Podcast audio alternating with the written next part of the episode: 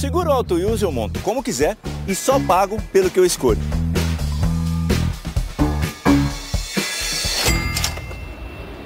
Se eu tirar o picles, eu pago menos, né? Não. Oi, eu moro logo ali, eu preciso pagar tudo? Precisa. Rápido, do meu jeito. Só na Use mesmo. Ouse viver tipo você.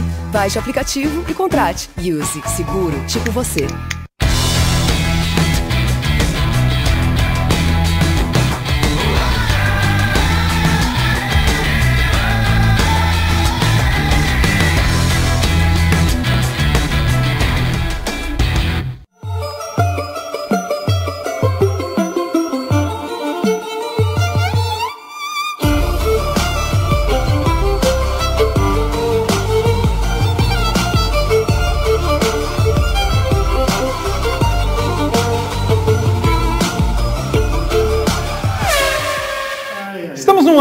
Estamos no ar. Muito boa noite, amigos. Boa noite a você que acompanha mais uma edição ao vivo do Paddock GP, excepcionalmente nesta quarta-feira, já que terça-feira foi feriado aqui em São Paulo e as instalações suntuosas aqui da Spectrum estavam fechadas para a realização desse programa.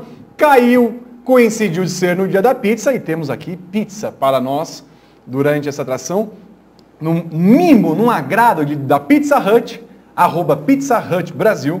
Estamos ganhando essas delícias maravilhosas que comeremos ao longo da- do programa. Recomendamos que você faça o mesmo. Peça a sua Pizza Hut através dos canais oficiais da Pizza Hut no Brasil. Estou aqui ao lado de Natália de Vivo, Renato Ribeiro, aqui ponto chegamos, Guilherme Bloise, Vinícius Piva e você que participa através da hashtag PaddockGP no Twitter, também faz a sua participação, seus comentários sempre elogiosos, bonitos, educados e cordiais, no Superchat, eh, com, aliás, com o Superchat, porque nós precisamos pagar essas pizzas, eh, muito caras, não são muito caras não, são baratas, comprem. Nós precisamos do seu apoio, do seu comentário no chat do YouTube, do Facebook e mande também o seu dinheiro para nós outros, porque nós somos mercenários também nas quartas-feiras.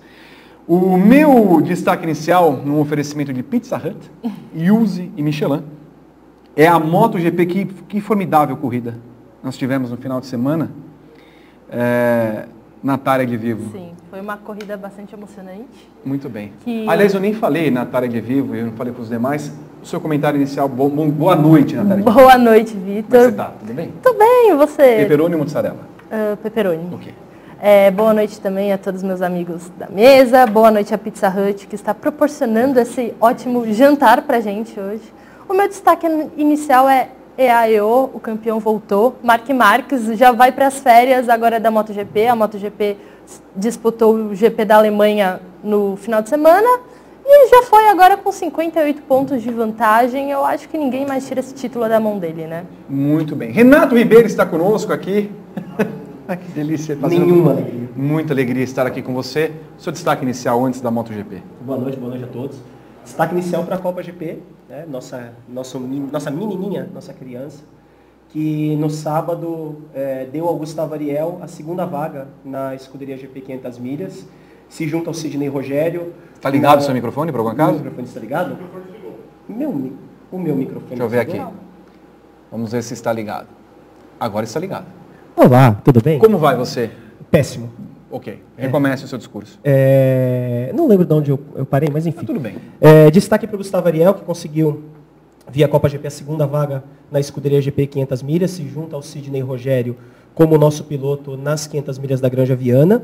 E, além disso, para quem não está acostumado com o mundo do kart e para quem quiser acompanhar o mundo do kart, no sábado o Grande Prêmio transmite a hora inicial das 24 horas é, rental de Interlagos. Então a gente vai ter no sábado, a partir das 11h45 a largada e hora inicial, e no domingo a hora final, a partir das 11 da manhã, é, no Facebook do Grande Prêmio. Para vocês que não conhecem, querem se habituar ao mundo do kart, uma bela prova, são 24 horas de prova, um grande endurance. E acompanhem, comecem a. É uma boa sugestão para a galera aí que está vendo categorias com o campeão aqui, que resolvido já em julho, o outro campeão da Fórmula 1 já resolvido em março. Então, é, acompanhem no Grande Prêmio, tem muita coisa de kart, muita coisa legal lá. Muito bem. Guilherme Bloise, boa noite, seu destaque inicial.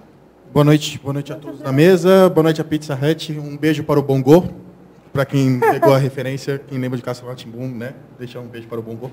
É, meu destaque inicial vai para nossa, vai para a McLaren, né? Que já definiu, anunciou os dois pilotos para a temporada 2020, né? É, vai manter o Carlos Sainz e o Lando Norris, que acredito que seja a decisão mais acertada de, do, da McLaren, pelo menos há 5, 6 anos, né? E a melhor decisão não foi eliminar o Alonso. Tá junto, né? É, vai no pacote, né? Acho que agora o, o menino Fernando deu adeus de vez à, à, Fórmula 1, pelo menos com espaço na McLaren, eu acho que já, já, já as portas ali já estão fechadas. Né? Muito bem. Vinícius Piva, boa noite. O seu comentário inicial. Boa noite a todos da mesa, boa noite pessoal de casa. Meu comentário inicial, obviamente, é a Pizza Hut. É a minha comida predileta, pizza, então. Hum. E a Pizza Hut é espetacular. É uma pizza à parte. Mas meu destaque inicial, além da Pizza Hut, é para a Motuê. Tivemos a primeira etapa. É, finalmente nasceu, né, deu vida à categoria de, de motos elétricas, o um Mundial de Motos Elétricas. E acho que foi um, um, não foi o melhor começo do mundo, né, uma prova interrompida com maneira vermelha, mas inicia-se inicia uma nova era também duas rodas do ponto de vista elétrico. Muito bem, mais uma vez eu peço que vocês participem desse programa mandando sempre seus comentários magníficos. É, inscrevam-se no canal do Grande Prêmio no YouTube, inscrevam-se no canal do Facebook é, do Grande Prêmio, barra Grande Prêmio, no, no YouTube é Grande Prêmio TV e também nos canais do Twitter e do Instagram, arroba Grande Prêmio, mandando seu dinheirinho. Uma perguntinha. Assim como do Armênia. Ah, pois não. É, com quantos likes teremos historinha hoje? Nós teremos histórias magníficas com 312 likes. 312 likes. Se não atingirmos esse número, não teremos histórias de bastidores reveladores. Ah, então tá bom. Ok? Acho que tá fechado o número, então. O número tá legal. Natália de Vivo, conte é o que você estava falando a respeito da MotoGP. Me parece que não há muito, muita graça, mais uma vez, esse campeonato. Sim. É... Ninguém esperava uma coisa diferente né, do Marques lá, em, lá na Alemanha. Ele já vem vencendo aí, vem varrendo desde as classes menores e tanto que nesse final de semana ele conseguiu a décima vitória dele, né, consecutiva em Sachsenring. E então assim, a gente não poderia esperar uma coisa diferente.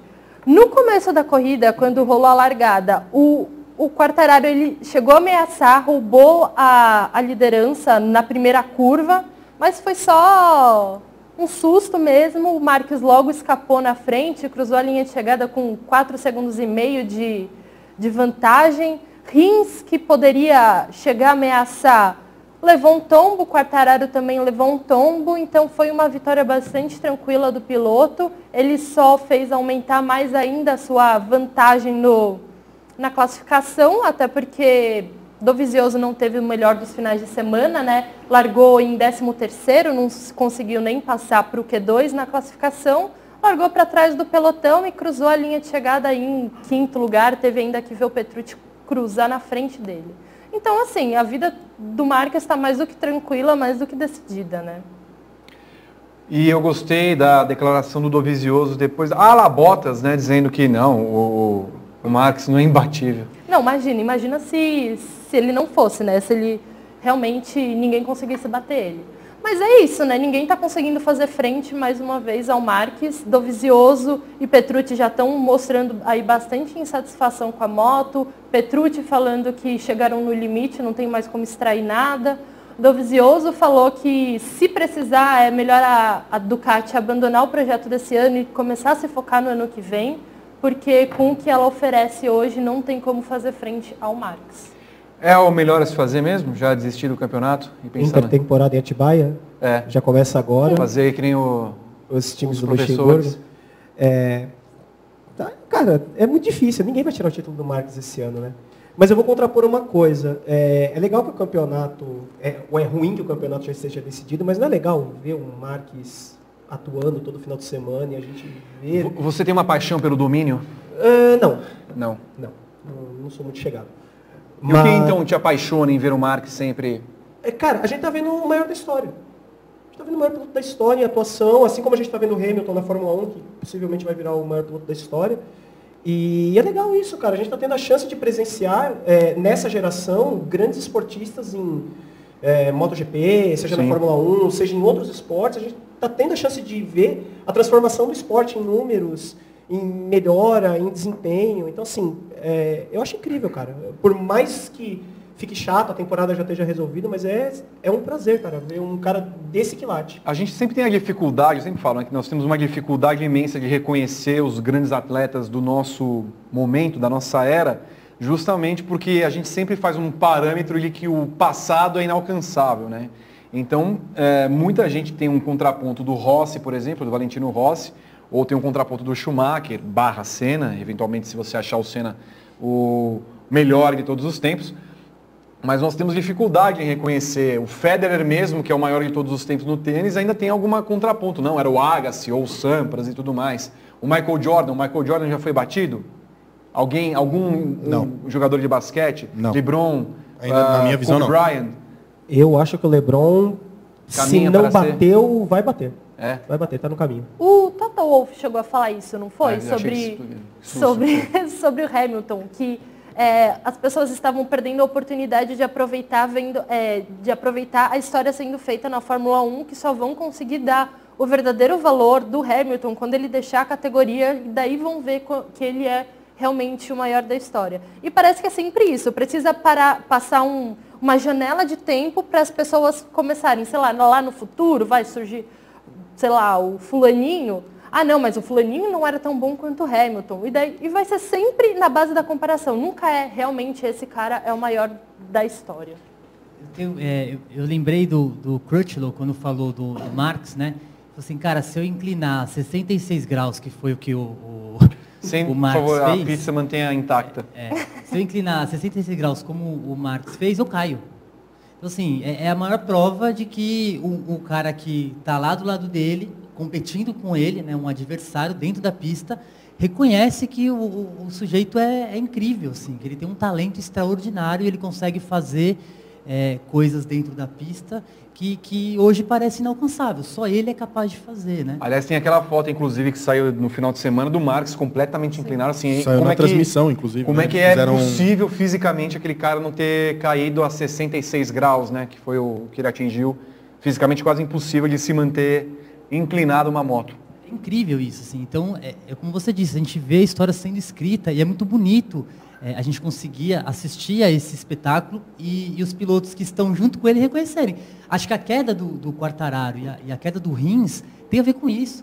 Cara, a gente está tão forçando, tentando chegar num cara que não tem a melhor moto. É bom a gente lembrar. O Dovizioso fala, né? Ah, vamos na moto do ano que vem, mas a Ducati hoje tem a melhor moto. Não tem alguns, é, num circuito como aquele, né? Mais ágil, é, a Ducati é muito boa de reta, não tem a melhor é, moto em, em curvas, em circuitos mais travados, como, como esse da Alemanha. Mas, em- é, no geral, a Ducati tem a melhor moto. E mesmo com a melhor moto, não, não consegue bater um cara que é muito acima da média, um cara fora da curva. Então, é, é muito legal é, assistir a tudo isso. Eu acho que passa muito. O que me chama a atenção é, como, é ver como o cara se esforça para extrair ao máximo. Ele dá tudo de si, mesmo com o melhor equipamento. no- é, o, o Marques tanto, e o Lewis Hamilton também. Cara, você vê que não é só sorte. Tipo, tá bem longe de ser só sorte, inclusive. Há muito longe. E com relação a ver a falta de disputa, cara, o Hamilton não tem culpa e o Marques não tem culpa. Se, ele não, se eles não têm adversários à altura para isso, a gente tem que realmente assistir 21 corridas de Fórmula 1 vendo o Hamilton vencer. Ele merece isso. Ele é um piloto que trabalhou para isso. A gente merece ver o, Ma- o Mark Marques ganhando todas as corridas do ano. Cara, o, o- o GP da Alemanha, pá, foi chato, foi, mas foi um passeio. Foi um atropelo. Foi tipo, 4 segundos e meio na moto é uma distância enorme. Enorme. Ele tirou a mão no final ainda, hein? Ele foi lá, desencanou no É. finalzinho e ainda tirou a mão, que era- tinha mais vantagem. É, o cara, tipo, beleza, pode ser por, em vias de competição, pode não ser o melhor, a, melhor, a melhor forma da gente ver de gostar de corrida. Tipo, todo mundo gostou do GP da Áustria de Fórmula 1, que teve corrida, teve disputa, teve. O Verstappen fez seis voltas finais absurdas. Mas, cara, foi uma corrida, nove, com o Hamilton passeando e não tem adversário. O Marx não tem adversário. A Ducati pode ter a melhor moto. O Dovizioso é o. é, não sei se é André Dovizioso ou Valtteri Dovizioso, né? O cara não tem adversário, não consegue tirar nada daquela Ducati. Ele andou atrás do Petrucci, que é companheiro de equipe dele. Aliás, ele tem. Não sei se o Petrucci tem andado no ritmo dele, porque o Petrucci começou a alcançar ele É, dá pra gente fazer uma comparação em Ducati e Ferrari, né? Vendo o Leclerc andando melhor que o, que o Vettel, o próprio companheiro de equipe durante o ano. O, o Petrucci, nas últimas corridas, está andando melhor que o, do- que o Dovizioso. É algo que, tem que, que a gente tem que prestar atenção, tem que, tem que despertar com relação a isso, sim. A chamada do nosso programa é Hamilton. Aliás, é Verstappen melhor que Hamilton, porque foi a, o que o Christian Horner falou a respeito do Verstappen, nós falaremos isso no terceiro bloco. Mas é uma discussão que a gente já pode ter, não do Verstappen em relação ao Hamilton. De novo, vamos- falar a respeito disso no terceiro bloco. É, o ano passado, quando a gente fez a eleição dos melhores do ano, a gente ficou na dúvida quem que havia sido, será Hamilton ou Marques. Na opinião de vocês, em que ponto estamos hoje? Hamilton ou Marques é o melhor piloto do mundo? É muito difícil de, de comparar, porque os dois estão assim num nível de excelência muito grande. Eles também casaram muito bem com o equipamento. Que o, Marques casou muito bem com a Honda, o Hamilton casou muito bem com a Mercedes. Então, assim, os dois eles estão muito igual no mesmo degrau. É, os dois também não têm adversários. Talvez o Marques, eu diria que ele estaria um pouquinho acima, porque o, o grid da, da MotoGP ainda consegue ser um pouquinho mais parelho do que o da Fórmula 1, consegue ser um pouquinho mais competitivo. Por exemplo, da Mercedes, só uma vitória acabou sa- saindo de lá de dentro, que foi a do Verstappen. Já na MotoGP, é, Enquanto isso, a Mercedes está em todos os pódios de todas as etapas. Enquanto isso, na MotoGP a gente tem mais marcas, a gente tem mais fábricas. Então eu acho que o grid mais competitivo da MotoGP coloca o Marques um degrauzinho, assim, um pé no degrau, não é um degrau acima, porque os dois eles realmente estão muito pau a pau. O senhor? Marques melhor que o Hamilton, mais dominante. Acho que ele torna. Até porque eu não vi o Hamilton enfrentar alguém do nível do Rossi. Ok, o Rossi hoje não é mais o Rossi, é Yamaha não é mais a Yamaha, blá, blá. mas eu acho que o Marques tem um concorrente maior do que o Hamilton tem na Fórmula 1. O Vettel não passa perto do que o Rossi fez na, na, na MotoGP. Então, assim, eu acho o Marques mais dominante. Nesse ponto da carreira, quem da, da carreira da temporada, quem está melhor? Quem é melhor piloto de 2019? Hamilton Marques? Quero que você comente aí na hashtag PaddockGP no Twitter, no YouTube e no Facebook. Guilherme. Mark Marx também, acho que uh, a Nath deu um pé de distância, eu daria, sei lá, um dread do cabelo do Hamilton de distância. Um dread. Um coisinha bem pouca, assim. Mas acho que, mas muito por conta do que o Vini falou. O Marques, ele tira tudo de uma moto que não é dominante. O Hamilton tem o melhor material, claro, é, tem o seu valor, evidentemente. O cara ganhou seis de, seis de nove etapas esse ano. Mas o Marques, eu vou pelo Marques mais por conta disso, tipo, do, do material que ele tem em mãos não ser tão avassalador e dominante como é a Mercedes para o Hamilton. Eu fico com o Marx também. é, o Hamilton é um pouco mais velho e, e teve o, o mérito de apostar numa Mercedes para ser campeão e, e a Mercedes se tornou o que foi nessa era híbrida. E ele tem esse mérito e ele construiu isso. Mas o Marx é mais novo que ele, né? E, e os números do Marx, essas 10 vitórias, esse recorde de 10 vitórias na Alemanha que ele teve, é, e 10 poles, é, é incrível, isso é um recorde absurdo de, de ter 10 vitórias consecutivas num, num circuito, desde a 125. Então, é, é, é um feito extraordinário. Assim, eu acho que se a gente fazer essa comparação mais direta, o que ele fez na Moto 2, né, o que ele fez em 2014 com 10 vitórias seguidas na MotoGP, né, então acho que por, por tudo isso, acho que o Marx, e por ter também, como já foi falado aqui, um grid mais equilibrado, equipamento, um, um grid muito forte. A MotoGP tem um grid extraordinário, de, de talentos jovens, de mais é, pilotos mais experientes, um nível altíssimo de, de, de, pilotos dentro da MotoGP, com motos também de altíssimo nível. A Fórmula 1 é menos em relação a isso, então acho que o, o conjunto todo aponta para o Marx. Muito bem. E para o senhor? Para mim é o Marques, até por uma questão básica. Ele dita um ritmo, um, um modelo novo para a MotoGP. Ninguém nunca fez as coisas como a gente está falando dos 66 graus. Ele é um cara que se testa durante as corridas, inclina a moto, se cai, ele tenta levantar. É uma o coisa de concentração dele é absurdo. E os É, pilotos tentam copiar atenção. isso e não conseguem. Então, assim, ele é um parâmetro novo, um parâmetro mundial para um esporte. O Hamilton, não sei se estabeleceria isso. Não sei se teria condições de estabelecer isso com um carro de corrida, dadas a- as condições físicas, obviamente, que- tecnológicas de um carro de corrida. Ele pode ser melhor em algumas questões técnicas que os outros tentam copiar, o Hamilton, mas acho que essa questão física, puramente física, que o cara consegue equilibrar uma moto e tirar de uma moto que não é melhor, fazem do Marcos um piloto de corrida, para mim é o melhor do mundo hoje. 26 anos de Com idade. 26 anos. Aliás, para mim ele já era melhor no ano passado, né? Na eleição do ano passado eu votei no, no Marx como o melhor eh, de todos os tempos. De todos os tempos da moto e, e da temporada 2018, no caso. O pessoal já está mandando seus comentários. Eu vi que o Frank Santos mandou um superchat de 6 reais, mas falando da Fórmula 1. Já falaremos da, a respeito dela, Frank. O Guilherme Bento. No começo do ano, o Michele Pirro falou que a Ducati tinha a melhor moto do grid até então. Só esqueceram que tinha o Mark Marques no grid. E o Dovizioso tem essa também. O Dovizioso não tem pinta de campeão. Não, é, ele não tem aquele negócio de se jogar, de ir para cima, de é, não tem aquele que a mais que precisa, aquele plus a mais que precisa para ser um Plus, eu fiquei um pouquinho preocupado. Eu vejo um Quartararo ser muito mais campeão do que ele. Hoje eu vejo até o Petrucci com. Ah, eu vejo o Petrucci é, mais jeito de ser campeão do que o Dovizioso. E, é, inclusive, é, nessa declaração, o Paulo Ciabatti, da Ducati, chegou a falar que a Ducati está brigando contra o Marques e não contra a Honda, porque a Honda faz é, uma moto só para ele, né? E a, Ducati, e a Honda achou um absurdo, porque vários pilotos já venceram com a Honda e com a Ducati, que ela vai lá, se esforça, se mata, aquele esforço gigantesco e só um piloto até hoje conseguiu ganhar um campeonato e foi ainda em circunstâncias especiais. Então, assim, é difícil.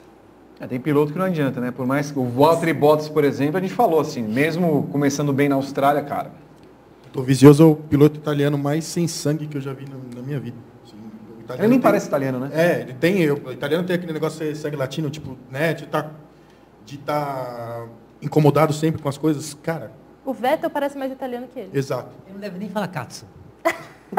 É isso. Nem usar a mãozinha. Não fala usando a mãozinha nem a pau. Nem Ah, a que pau. coisa, que coisa.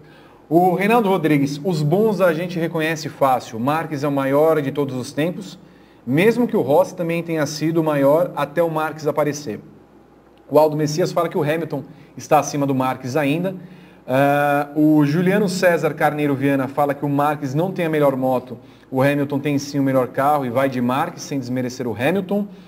Que mais? Ah, o Charlinho fã do Raptors. Vodka boa. Dá um salve para os perfis deprê do Twitter. Salve perfis deprê. do Tem o Twitter. Kvyat da depressão, inclusive. Tem. Tem o do Vicioso da depressão também? É, tem que Não ter. sei se tem. Ele- Precisa ter. Quem? Tá em cima da moto do Visor. Ah, é verdade. Boa. Essa pizza de que mesmo? Só acredito vendo alguém comer. No próximo bloco Ah, nós tá abriremos bom, a tá pizza. bom. Já pode. Como assim? Se É porque a abrir, gente tá com vai fome. respirar um É. pouco. Nós já estamos terminando o bloco. Nossa, inclusive. o cheiro eu tô, tá Eu tô indo maravilhoso. rápido com o bloco, inclusive. Tá, pra tá isso. cheirosa a pizza, Vocês viu, não gente? imaginam quanto isso aqui tá cheiroso. E é engraçado como acabou o bloco. No, no próximo bloco, nós teremos Fórmula 2, Fórmula E, Indy e Copa GP de kart. Viremos com os nossos patrocinadores adoráveis e com Vitor Fázio já falando a respeito da Fórmula 2, eh, a respeito da corrida da, da rodada dupla da Inglaterra. Voltamos daqui a pouco.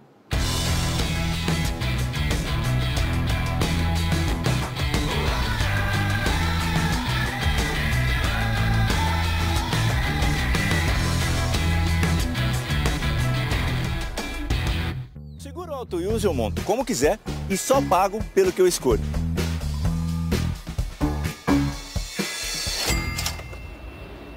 Se eu tirar o picles, eu pago menos, né?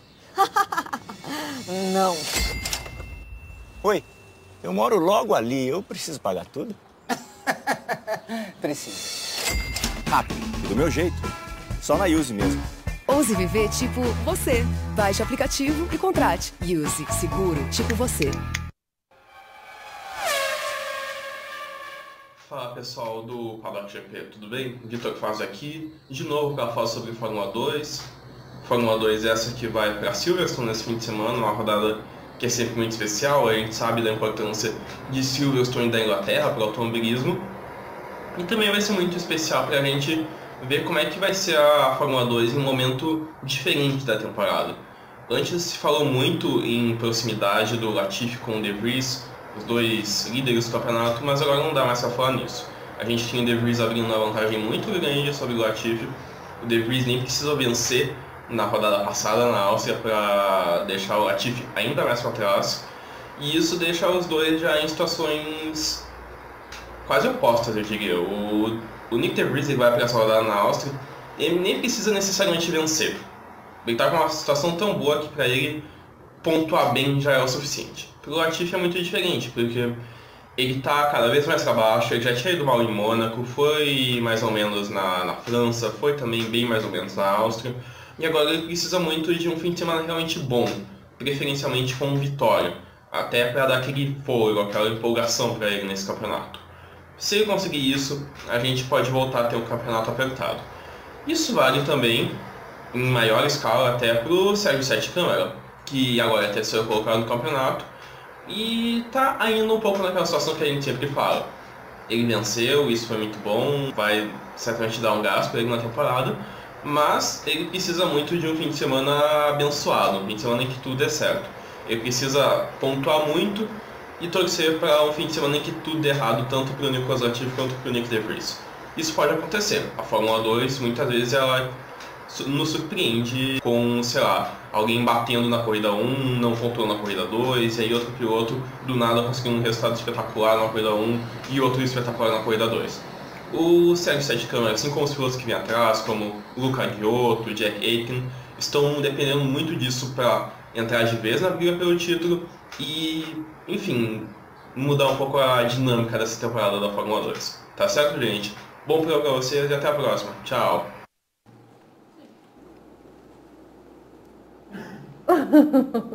Um beijo para a Pizza Hut. Maravilhoso. Muito obrigado pela Pizza Hut. Tá maravilhoso E mesmo. de volta com o segundo blo- bloco do Paddock GP, no oferecimento de Pizza Hut, Use e Michelin. E Vitor Fazio falou a respeito da prévia para o GP da Inglaterra. Uma corrida que começa a marcar e delimitar eh, o que vem aí da Fórmula 2 e o que se espera da Fórmula 2 enquanto fornecimento de pilotos para o ano que vem, com foco total no caso do brasileiro Sérgio Sete Câmara, que venceu a etapa, a segunda etapa da corrida da Áustria, no final de semana da Áustria, e agora é terceiro colocado do campeonato. E com essa pontuação já teria direito é, de conquistar pontos suficientes para receber a superlicença e correr na Fórmula 1. Quem que está comendo? O Vini está comendo? Vinícius Piva. É, Vinícius Piva, o que você tem a falar da Fórmula 2 e o que esperamos no final de semana? Sem cuspir. Vamos lá. Vamos lá.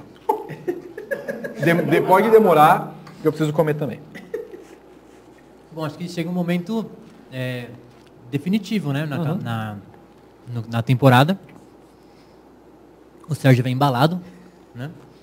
E eu acho que esse é o momento que ele precisava para poder dar esse salto de qualidade que a gente tanto espera. E que ele, pelo carro que tem, pela competência que tem, é o que a gente imagina dele, né? É, talvez é, a gente Vamos ver se ele sente esse golpe aí da, da renovação da, da McLaren, da dupla de pilotos, né? Isso pode pesar um pouco é, de forma né, não tão positiva, mas eu acho que ele, ele vem num bom momento e eu acho que ele tem tudo para é, para entrar definitivamente na briga por esse título, que, que não está fácil, tem que ser, sejamos claros, mas ainda é possível. Acho que o Sete Câmara, final do. brigando pelo vice-campeonato nesse ano, né? Acho que o Nick De Vries já já está com uma mão e meia na taça. E, na minha opinião, é o único piloto que realmente tem, já tem condições mínimas para estar no grid em 2020. né? Pode pegar o papel, Vitor, fica à vontade. Obrigado. Obrigado. É, Nick De Vries provavelmente deve, tem- temos alguma, vamos debater aqui algumas equipes que vão, vão liberar pilotos, né? Temos uma equipe, a, Haas, que logo logo falaremos sobre, né? Sobre o acontecido do dia. Mas acho que o, pra, o grid desse ano, o Nick De Vries é o único que tem condições de subir para a F1. E o Sete Câmara brigando pelo vice, mas já com condições para dar o salto para vencer o título em 2020. Eu acho que esse é o caminho do Sete Câmara. Precisa ter calma. Acho que não tem muito que, o que ficar acelerado com a, com, a, com a renovação dos pilotos da McLaren, não. Então, mas alguém esperava alguma coisa diferente do que a renovação dos pilotos da McLaren? Não, Nem um pouco. até porque estavam assinados até para o ano que vem. Imagino que o Sérgio também. Se a gente está vendo aqui, imagina o Sérgio que está lá dentro e acompanhando. Eu acho que isso não muda nada. Ele vai fazendo o trabalho dele, subindo degrauzinho a degrauzinho, aproveitando as chances que de simulador de McLaren, de teste. Eu acho que não tem, não muda muita coisa não a renovação dos, dos pilotos da McLaren no, no objetivo do Sérgio de ganhar o campeonato ou de disputar o vice-campeonato, né, que, é o, que é o que é viável para ele hoje. Eu acho que esse final de semana vai ser importante para o Sérgio, para ele mostrar que a vitória é, não foi ao acaso, não foi uma vitória circunstancial. É uma vitória que prova que ele realmente deu um salto de qualidade, que ele realmente está evoluindo. Uh! Fala, fala como se fosse. Alô? Alô? Agora Oi? sim. Oi, tudo bem? Calma. Gente, eu não estou acostumada com lapela, eu não... Ai, Foi a pizza. foi. Certamente, a gordura da pizza fez. Por Enfim. favor, continue, Natália. É, Não lembro de onde eu parei, mas enfim. mas enfim, é, o Sérgio tem tudo para fazer um bom final de semana agora e para provar de uma vez que ele realmente está aí evoluindo passinho a passinho para conseguir aí a superlicença no final do ano. Como o Renato falou, essa renovação não deve ter afetado em nada ele. Ele tem o foco dele que é brigar pelo vice, con- continuar conseguindo bons resultados na Fórmula 2. Provavelmente ano que vem ele vai fazer mais uma temporada. Só que, né, o como terminar a temporada desse ano é o que vai ditar o ritmo do ano que vem, que provavelmente vem aí para finalmente brigar pelo título. O Aldo Messias manda aqui uma mensagem falando que sete câmara ir para a Williams não seria uma boa nesse atual momento. Olha, não seria uma boa e ele não vai para a Williams nesse atual momento.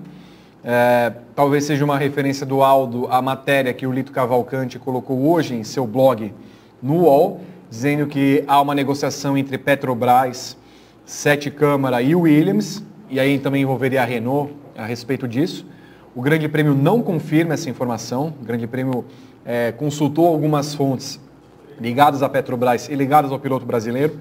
Nenhuma dessas fontes confirmou essa informação. Então, se o Lito tem essa informação, mérito do Lito, mas não é uma informação que a gente tem, pelo simples fato e de que a Petrobras quer sair da McLaren e sair da Fórmula 1. Então não faz sentido que a Petrobras queira mudar de equipe para ir para a Williams nessa negociação, porque aí teria que desfazer uma multa com a McLaren para formar um novo contrato com a Williams. E claro que a McLaren não vai querer se desfazer desse acordo simplesmente que é um acordo que vai até 2023 e rende bastante dinheiro para a McLaren. Então não faz, na nossa visão, muito sentido é, essa informação do Petrobras, de Petrobras com o Sérgio Sete Câmara na Williams para 2020. É, é o que o Rodrigo Lamonato, inclusive, manda por 7,90, falando dessa história do Petro, da Petrobras Sete Câmara na Williams, acabamos de falar. Não faz. Não, não, é, não estão confirmadas nenhuma dessas informações a respeito de fontes é, que o Grande Prêmio consultou hoje. Então é uma informação que é dada pelo Lito Cavalcante. Ele deve ter as fontes dele para isso. Nós não temos as mesmas fontes. Fora que, vamos combinar, né? É muito melhor o Sérgio andar com um carro de Fórmula 2 na Fórmula 2, não na Fórmula 1. Com certeza. Não é bom para o Sérgio ir para a Williams e não é nem bom para os pilotos da Williams continuarem na Williams. Então, Talvez para a Williams seja bom, né? Porque ela, tá para ela é, com certeza. o Kubica tá difícil, mas andar com um carro de Fórmula 2 no grid da Fórmula 1, eu acho que não, não muda nada na evolução, só atrapalha a evolução do, do Sérgio como É. piloto. GP2 Engine. Você conhece Diandra? Sim, inclusive um beijo, amor da minha vida. Ah, que coisa mais falsa. O- ela fala para a Natália, na verdade, uma mensagem. Oi. Para você tomar cuidado com o copo e com a xícara. Ah, Tá? tá bom, pode deixar. Tá vazio. Porque o seu histórico de derrubar as coisas é farto nesse programa. É, não, eu, eu derrubei uma vez e eu vou ficar marcada Não, nós vamos fazer um, um recap. Para lembrar de algumas coisas que você deve ter derrubado ao longo de 167 edições. Pode ser. Adriano Bastos pergunta, o Latifi vai para onde? Casa, provavelmente. Force casa? India. né, Force foi- India. foi A Force India, não sei se você sabe, não existe mais. A Racing Point. É, então, Ah, é. por isso. Não, mentira. O- Ah, Você e o Raikkonen continuam chamando de Force India. É, então. Tá bem acompanhado. Graças a Deus, né? Ainda bem. Mas, falando sério, é, circulou a informação né, dele ir para Racing Point a partir do ano que vem. Não, não sei se talvez seja a grande, uma grande escolha também, porque a Racing Point esse ano também não está não tá ajudando, né? É, porque assim, estão falando que a, a condicional do Pérez estar na Fórmula 1 Mas se o GP do México continuar na Fórmula 1, os seus patrocínios, eu realmente acho muito difícil o Pérez, com o patrocínio que tem da Claro, não continuar na Fórmula 1 e considerando que a Claro já estava com o Pérez muito antes do GP do México existir.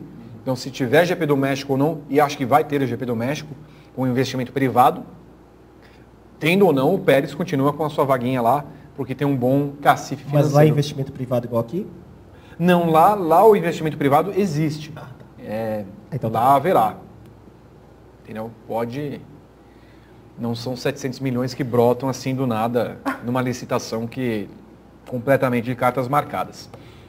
Vamos, Lusa Tononi. A Williams está tipo a portuguesa, ninguém quer ir para lá. A portuguesa existe ainda? Existe, joga Copa Paulista esse segundo semestre.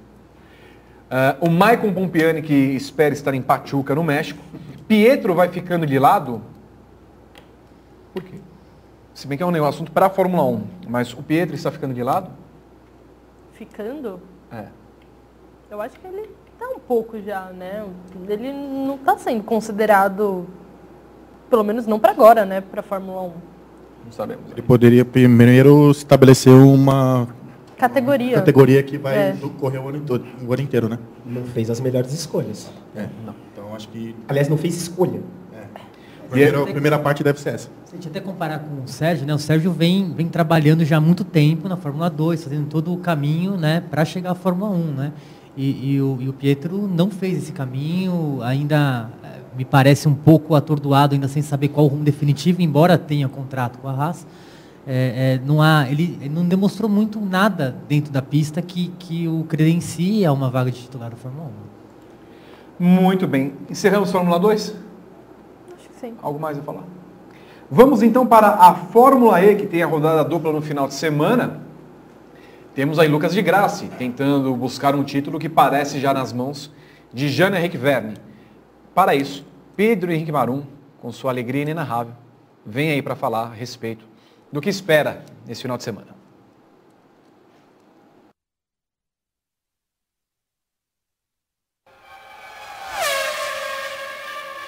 Boa noite, amigos do Paddock GP, especial nessa quarta-feira.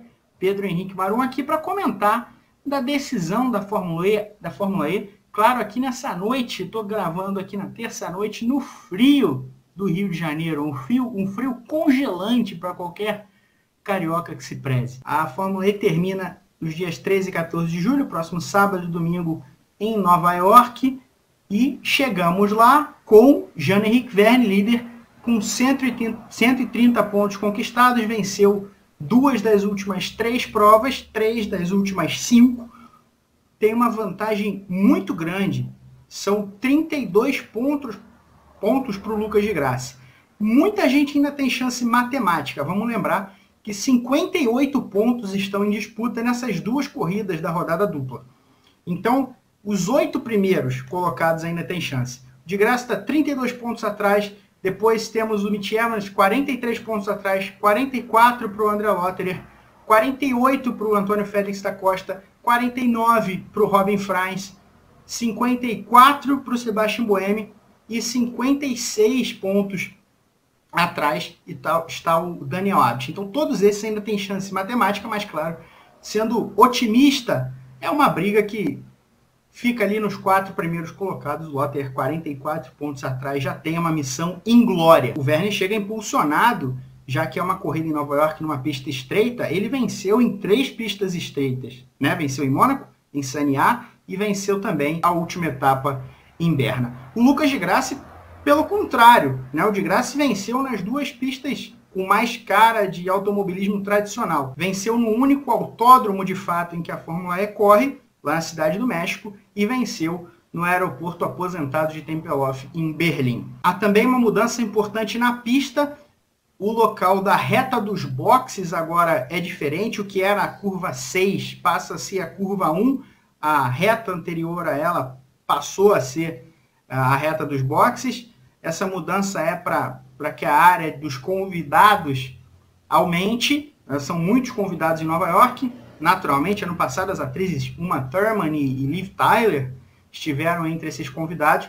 E também abre espaço para o E-Trophy, que tem a sua decisão número um da sua temporada de abertura também nesse fim de semana. 32 pontos de frente para o Jean-Henrique Verne, o cara que se pôs como líder entre os pilotos, né, o cara mais vocal, que faz críticas à categoria. Você pode concordar ou não com elas, mas ele as faz e, e assim se pôs num papel de liderança e num papel de liderança também na pista. Quando as coisas não iam bem para ele, ele resistiu. Quando as coisas foram bem, ele dominou o campeonato e chega muito favorito para esse bicampeonato. Valeu, pessoal. Acompanhe o Paddock GP e até mais.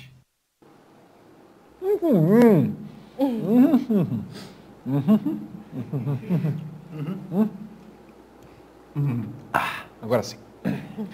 O Verne está com nove dedos no título, né? Difícil. Pode ser campeão, inclusive, na prova do sábado. Se largar na pole tem 10, né? Ah, tem. Difícil não Ninguém ter... passa ninguém. A pizza de Nova York não é lá essas coisas também, né? Não, não me agrada não essa pista. É, tem o charme de Nova York, é claro, mas a pista em si não, não acho. Como a grande maioria das pistas da Fórmula E, né? Fale, falemos a verdade. Mas acho que só um- uma tragédia para tirar esse, esse título do Verne. Mas a Fórmula E tem o seu lado mais imprevisível, do imponderável, acontece, né? Então, é, o, e, o, e o Lucas, que é o maior, o maior adversário dele neste momento, é, tem totais condições de. Tem carro e, e tem é, braço para ficar com esse, título, com esse título também. Então, mas acho que tem que acontecer alguma coisa extraordinária para que ele tenha chance realmente. A gente nunca sabe se vai surgir uma chicane no final da reta, no meio do caminho do Verne, para causar um acidente no, na corrida, uma bandeira vermelha, danificar o carro dele. Nunca se sabe. Da Fórmula E a gente não pode, não pode deixar de esperar nada. Então, Uma punição no domingo. Referente à corrida de sábado, claro. não, é tipo, Verne, você é campeão. Cinco horas depois, não, punição de 10 segundos, parabéns, ficou com você de graça. A gente nunca sabe, né? Da Fórmula De nada. Um resumo do que foi a temporada, inclusive. Que não tem. É bem complicado. O Wagner Pegas pergunta: a Fórmula 1 no Brasil é fato ou ficção? Ele está em BH, Minas Gerais. O senhor tem informações? Não tem informações. Nenhuma informaçãozinha. Nenhuma. E dos minha meandros ali do município, nada. Ah, Então, né, a gente não, sabe que você por conhece. enquanto ainda não. Por enquanto não, por enquanto nada. Lamentável. Alguém tem? Por enquanto a mesma informação, né? Se houver a corrida, vai ser em dezembro, no dia 21 de dezembro. Porque é a corrida que está TBA, to be announced. Mas 21 de dezembro. especula-se que Qual pode você Aliás, prefere? 21 ou não? É 21 não. 14. 14 de Ah, dezembro. tá, porque daí é ia a ser- mesma, o mesmo final de semana da estoque. É, porque daí ia ser difícil de escolher o que, que você quer assistir, a Fórmula E ou as 500 milhas de kart. É, não, é, porque na, na outra semana. Inclusive, qual vai ser o dia da nossa festa esse ano? Eu não faço a menor ideia, a gente vai trabalhar até dia 21. Nós vamos fazer dia 28? Vai, ser, vai ser festa barra. É, Ano bar fofada. novo. Bar fofada, certeza. Não. 23, talvez? Não. 23. Melhor não. Não vamos contar barfofada Nem coisa nenhuma. é não É vamos melhor não. contar absolutamente Nem eu nada a sei o que é respeito barfofada. disso. Continua assim, na moral. Melhor não, né? pela sua sanidade mental a gente não conta o que é o bar 400 fofada. likes a gente conta histórias do Berton. Falando em, em likes, quantos likes nós estamos tendo nesse momento? 115 likes. Quer dizer, a pessoa não manda dinheiro e não pode dar um likezinho pra nós? É isso? Só um joinha, assim. Ai, ai. Israel Duque, Verne chega mais favorito que o Boemi em 16, 17? Eu acho que chega. Eu acho que chega. Pintou favoritaço? Favoritaço. Você sabe que favoritaço não dá certo, né? É, é sempre Chega. um, um problema. Sempre um problema. Po- problema. Né? Enfim. Temos mais alguma coisa para falar a respeito da Fórmula E ou não? Vocês têm alguma. A temporada, no geral, de de 0 a 10, por enquanto, você dá que nota? Nota 6. Cinco. Cinco com boa vontade. É, Aham. cinco. Não foi aquela temporada de encher os olhos e ainda teve todo esse lance das punições. Então, mesmo se tivesse sido uma temporada legal, a FIA tirou, a FIA assumiu o protagonismo, vamos dizer assim. Pior temporada da Fórmula E, né? Sim. De todas até agora. E a gente pensa sempre né, numa evolução e, e você ter a, a quinta temporada ruim, é, abaixo das outras, é, é- é chato. Infelizmente é chato. Cinco pelo GP da Suíça, né? Que foi ainda que com o, o reboot outro que deu na corrida, mas foi, ainda foi uma corrida legal, mas. Com urso. E só. Teve até urso, é verdade. Verdade. O, a Fórmula E, pergunta o Paulo Barbosa, não poderia correr em Interlagos? Ela teria condição de receber a categoria? Não é o perfil da, da categoria, né? A Fórmula E corre em, em lugares, em rua, né? Em circuitos montados para isso, né? O único trecho de autódromo é o México, né? É, então, Que fica no meio do- da, da cidade. é, mas não, não é o perfil, né? Então acho que não, não faz muito sentido, não. E o Aldo Messias fala que se vier no Brasil teria que correr em Tarumã. O Aldo, nada está correndo em Tarumã, muito menos a Fórmula E, imagina. Teria o menor cabimento a Fórmula E em Tarumã. Agora um momento esperado Aquele. do programa. Porque Aquele. é, a gente vai mudando os assuntos e de repente, eis que surge a Indy. O Gabriel Curti não, Curti não está aqui. Curti está em Curitiba, inclusive, com Evelyn Guimarães. Foi assistir Atlético Paranaense Flamengo, né? Exato. Já começou o jogo, inclusive, é 9 Não, é às 9h30 o jogo. meia. Então, eles estão em... sa- Depois mande uma mensagem para Gabriel Curti, eu quero uma foto que a gente coloque, inclusive, ao vivo, para a gente saber onde está o nosso menino. Já na, na ausência do Curti, nós temos a magnífica, a esplendorosa, a defumada presença de Gabriel Carvalho falando a respeito da corrida desse final de semana em Toronto. Fala pessoal do Paddock, a Indy retorna no próximo final de semana com a sua etapa de Toronto e traz, é claro, uma grande questão, quem vai ter o carro superior, Penske ou Andretti, o New Garden ou Rossi, quem que vai sair em vantagem eh, nessa corrida. Na minha visão, eu acho que Andretti está um pouquinho à frente da Penske quando a gente fala de circuitos de rua. A Penske consegue, é claro, ser superior nos ovais, enquanto a situação nos mistos eh, está muito pau a pau. É, o campeonato é bastante equilibrado e com certeza eu acho que o Rossi vem muito em alta por conta da boa sequência de resultados e é claro da vitória espetacular dele em Long Beach. Então eu convido todos a acompanhar a nossa cobertura dessa etapa de Toronto da Indy em grandepremio.com.br barra Indy e acompanhar, claro, quem sai melhor nessa disputa, nesse campeonato que está muito emocionante. Eu acho que Andretti vem com uma certa vantagem para as ruas canadenses. Isso aí. Está com fome ainda, Natália? Não. Não, mas eu acho uma proposta interessante. Ah, legal, legal. Eu posso fazer um pedido? Pois não. Alô, Vente, por favor, mande produtos pra gente desengordurar a câmera do Gabriel. Detergente P, por favor. também. ODD, existe ODD ainda? Não sei se existe ODD. Marcas de comida Limpol, também podem por favor. mandar. Brilhol, por favor. Pronto, já Aceitamos Então, qualquer dinheiro. terminamos as propagandas aleatórias. Sim. Tabacou, vocês também querem? Para colocar um, um, um cobertor, para envolver um- o camarada, parecia que estava falando da Lapônia. Ele está em Campinas, todo encapuzado, encalacrado. Gabriel Carvalho falando a respeito da Indy. No final de semana teremos mais uma etapa em rua. E se a etapa vem em rua, o nosso glorioso Alexander Rossi vem com grandes chances de dominar o final de semana. Sim, é, a expectativa é muito boa para esse fim de semana. A corrida de rua da Indy tem sido tradicionalmente boa esse ano, né? É, e eu acho que o, o momento do campeonato é do Rossi, né? E eu acho que a gente espera que ele definitivamente entre nessa, nessa briga aí e se credencie como, como favorito ao título. De novo, mesmo não tendo o melhor carro, né? Mas é, eu acho que ele é o nome hoje da Índia ser batido.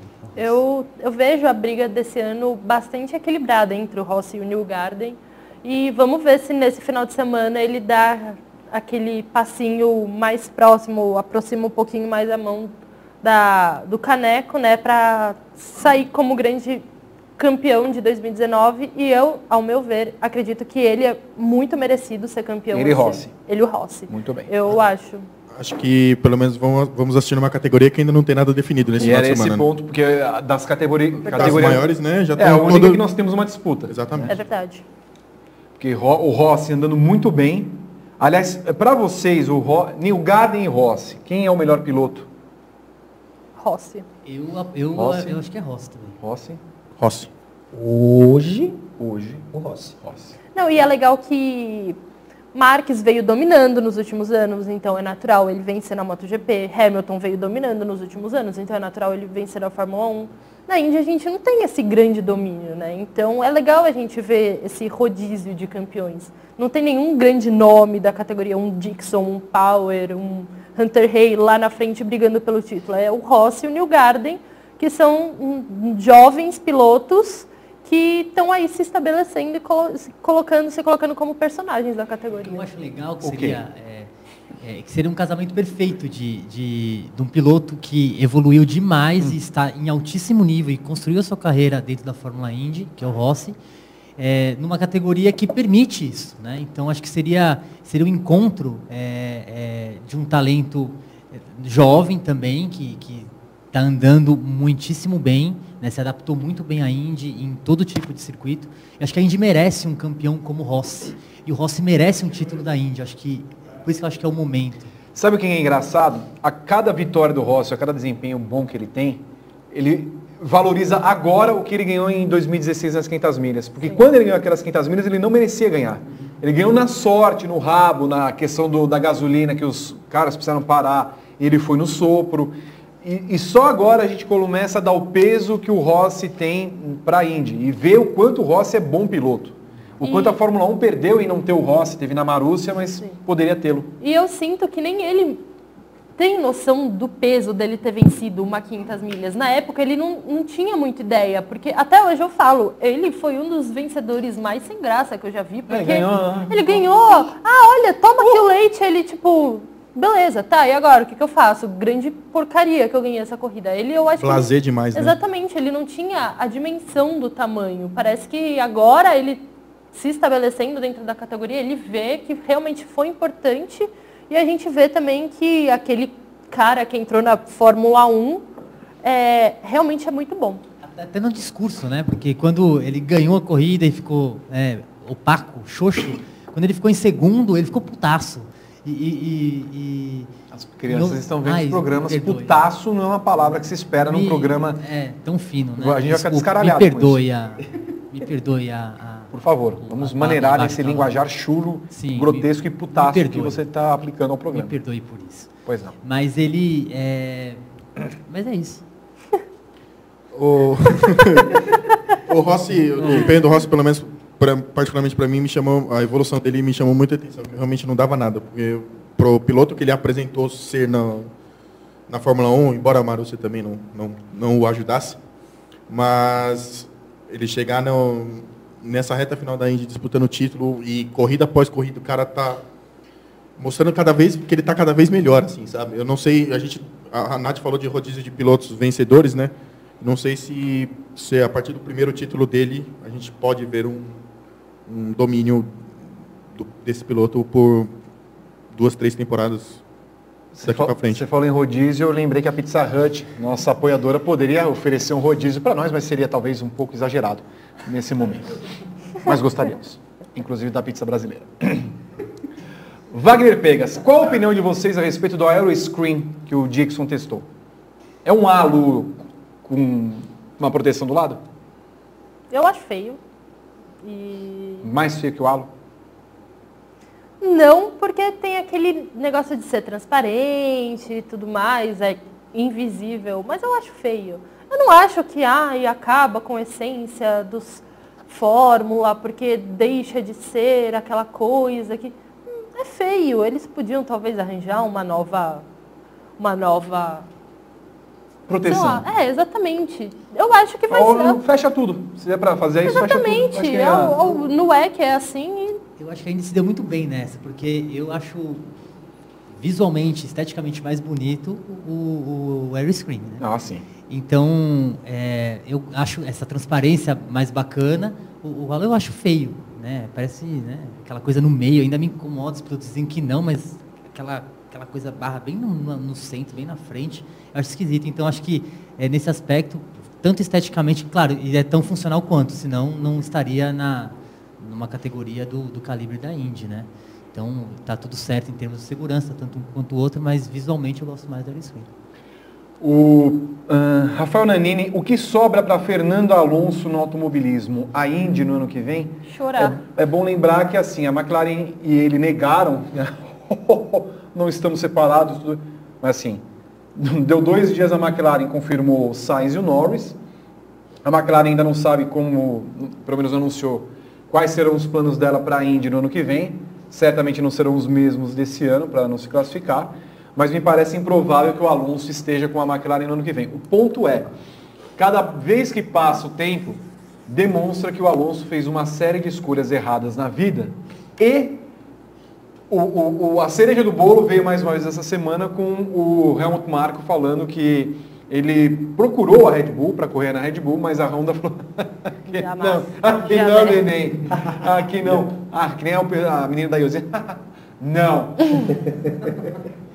Então, o Alonso, o que só, porque assim, o Alonso já não vai correr na, na- no EC, né, porque a Toyota já falou que aqui não, neném também.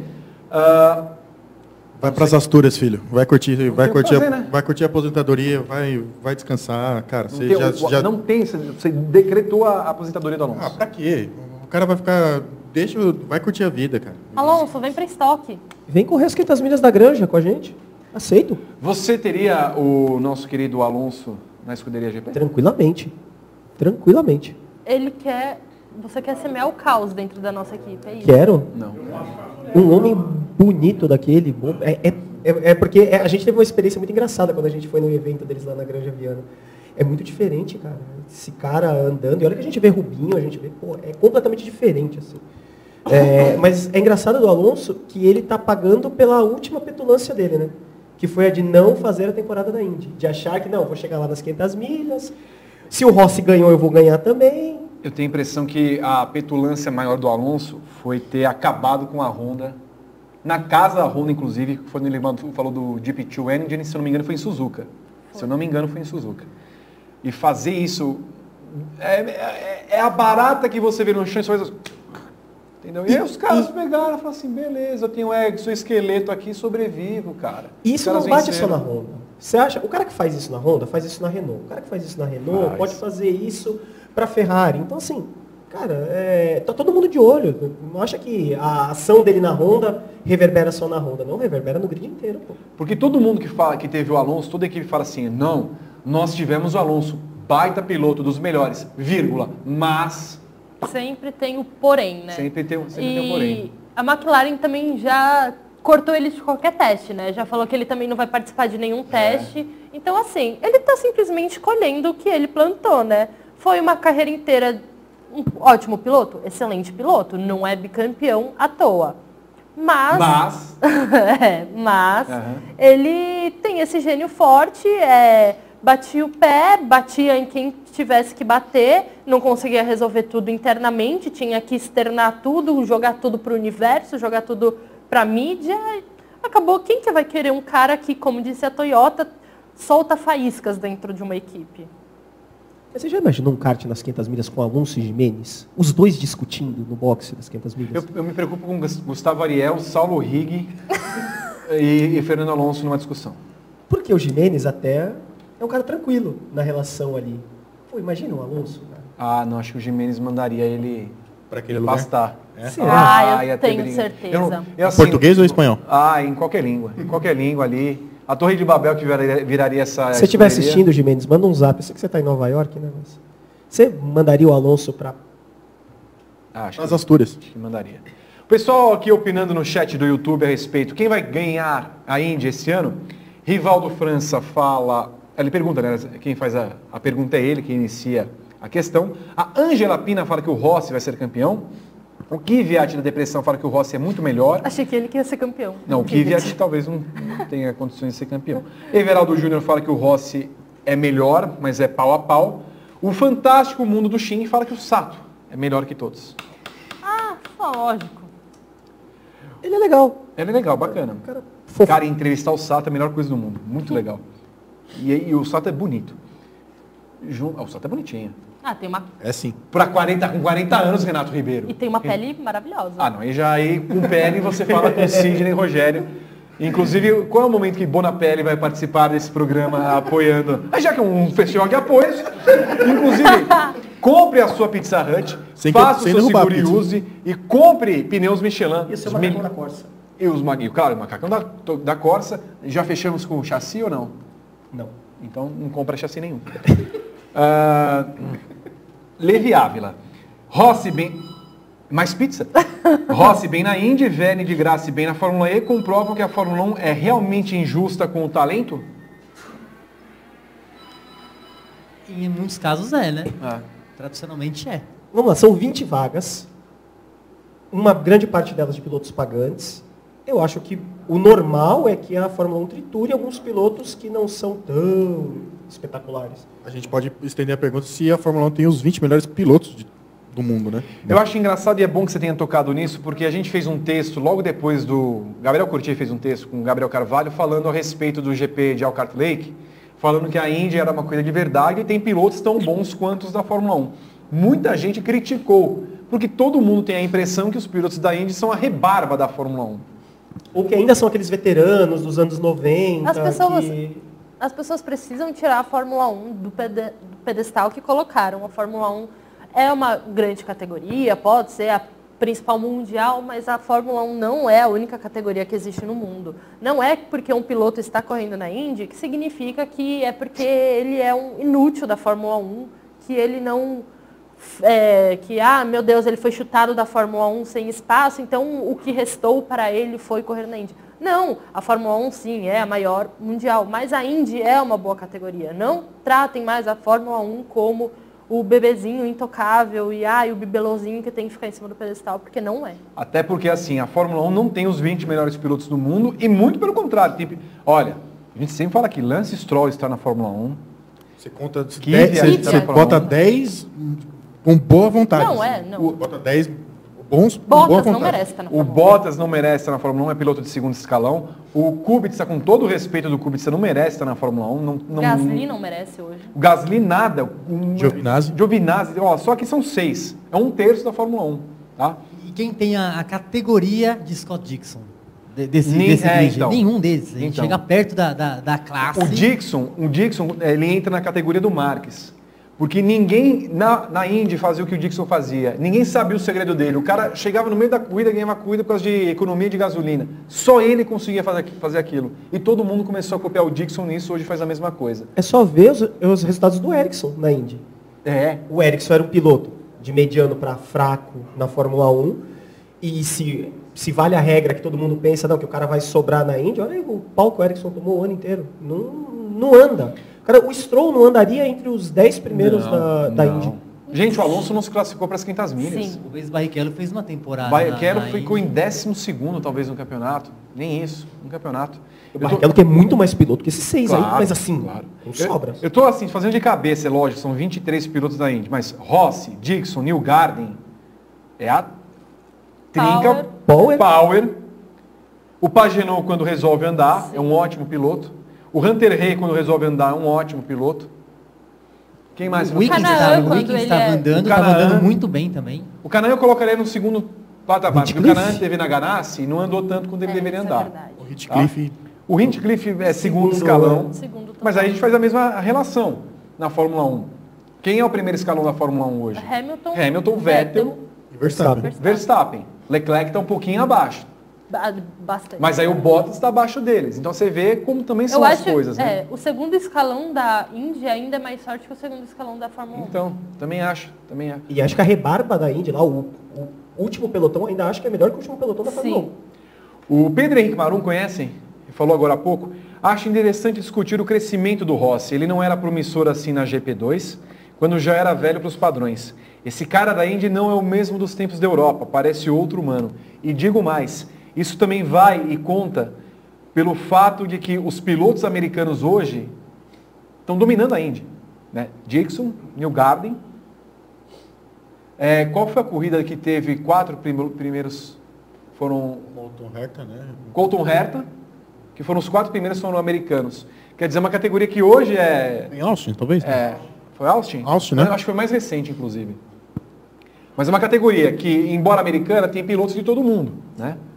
Mas assim, você vê quatro pilotos americanos ali na ponta, você tem a impressão que o americano é aquele cara que nasceu para ganhar no oval, né?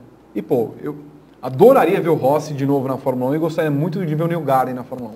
Acho que o Neil Garden faria um, um bom trabalho, muito melhor que Grosjean, Magnussen, Stroll, Huckenberg. Huckenberg. Huckenberg passou, cara. O Huckenberg infelizmente passou. Ele é um ótimo piloto, mas está no terceiro escalão da Fórmula 1, o cara não conseguir um pódio na Se o categoria. Huckenberg beliscar uma vaguinha na Red Bull, ele tem que erguer as duas mãos e os dois pés para os céus da, de qualquer maneira que, que puder, porque não- ele não faz por merecer isso faz muito tempo. Shando Kate mandou um, um, um superchat de 5 reais falando da, da MotoGP, eu acabei não lendo. Por que, que o Japão não consegue fazer dinastia de pilotos campeões na MotoGP, como espanhóis e italianos, mesmo com três equipes nipônicas, fazem na categoria? O desenvolvimento da moto, do, do motociclismo na Espanha é muito, muito grande, né? Sim, é o que eu ia falar. É, as categorias de base na Espanha é, são muito, muito fortes e também pilotos italianos e pilotos espanhóis têm muito mais, é, como que fala, mais tradição dentro da, da moto do que pilotos japoneses. Óbvio, a gente tem uma Yamaha e uma Honda que, meu Deus, são gigantescas dentro da, da moto, mas em relação a pilotos, a ídolos, a desenvolver os talentos mais jovens, Espanha e Itália fazem um trabalho muito maior, muito mais extenso do que o Japão. Aliás, né, se a gente for pegar o piloto japonês de destaque que nós tivemos recentemente, Kobayashi Sato, não tem mais ninguém, né? Nakajima mais lá atrás, mas E- bem. E nem em destaque, né? A gente vai É. dizer nem que foi um grande piloto. Mas assim, o, o Nobuharu Matsushita não é um piloto grande na Fórmula 2. Tem, tem um talento ali, existe alguma coisa, mas não vai ser um piloto de destaque. O Japão é, é ótimo em montadoras, desenvolvimento, tecnologia, mas para pilotos não é exatamente o centro principal. E o Rodrigo Lamonato por R$ 18,90, que é um preço que Ô, adoramos. louco! Vocês não acham que a eventual tríplice coroa do Alonso sempre teria um asterisco por ter ganhado Le Mans correndo sozinho? Ninguém lembra. Daqui a 10 anos ninguém lembra que era só a Toyota. Só o cara que é. O cara que é maluco, aficionado por automobilismo, daqui a 10 anos o cara esquece que ele correu contra ele, com vantagens ainda, né? Tendo as vantagens da Toyota.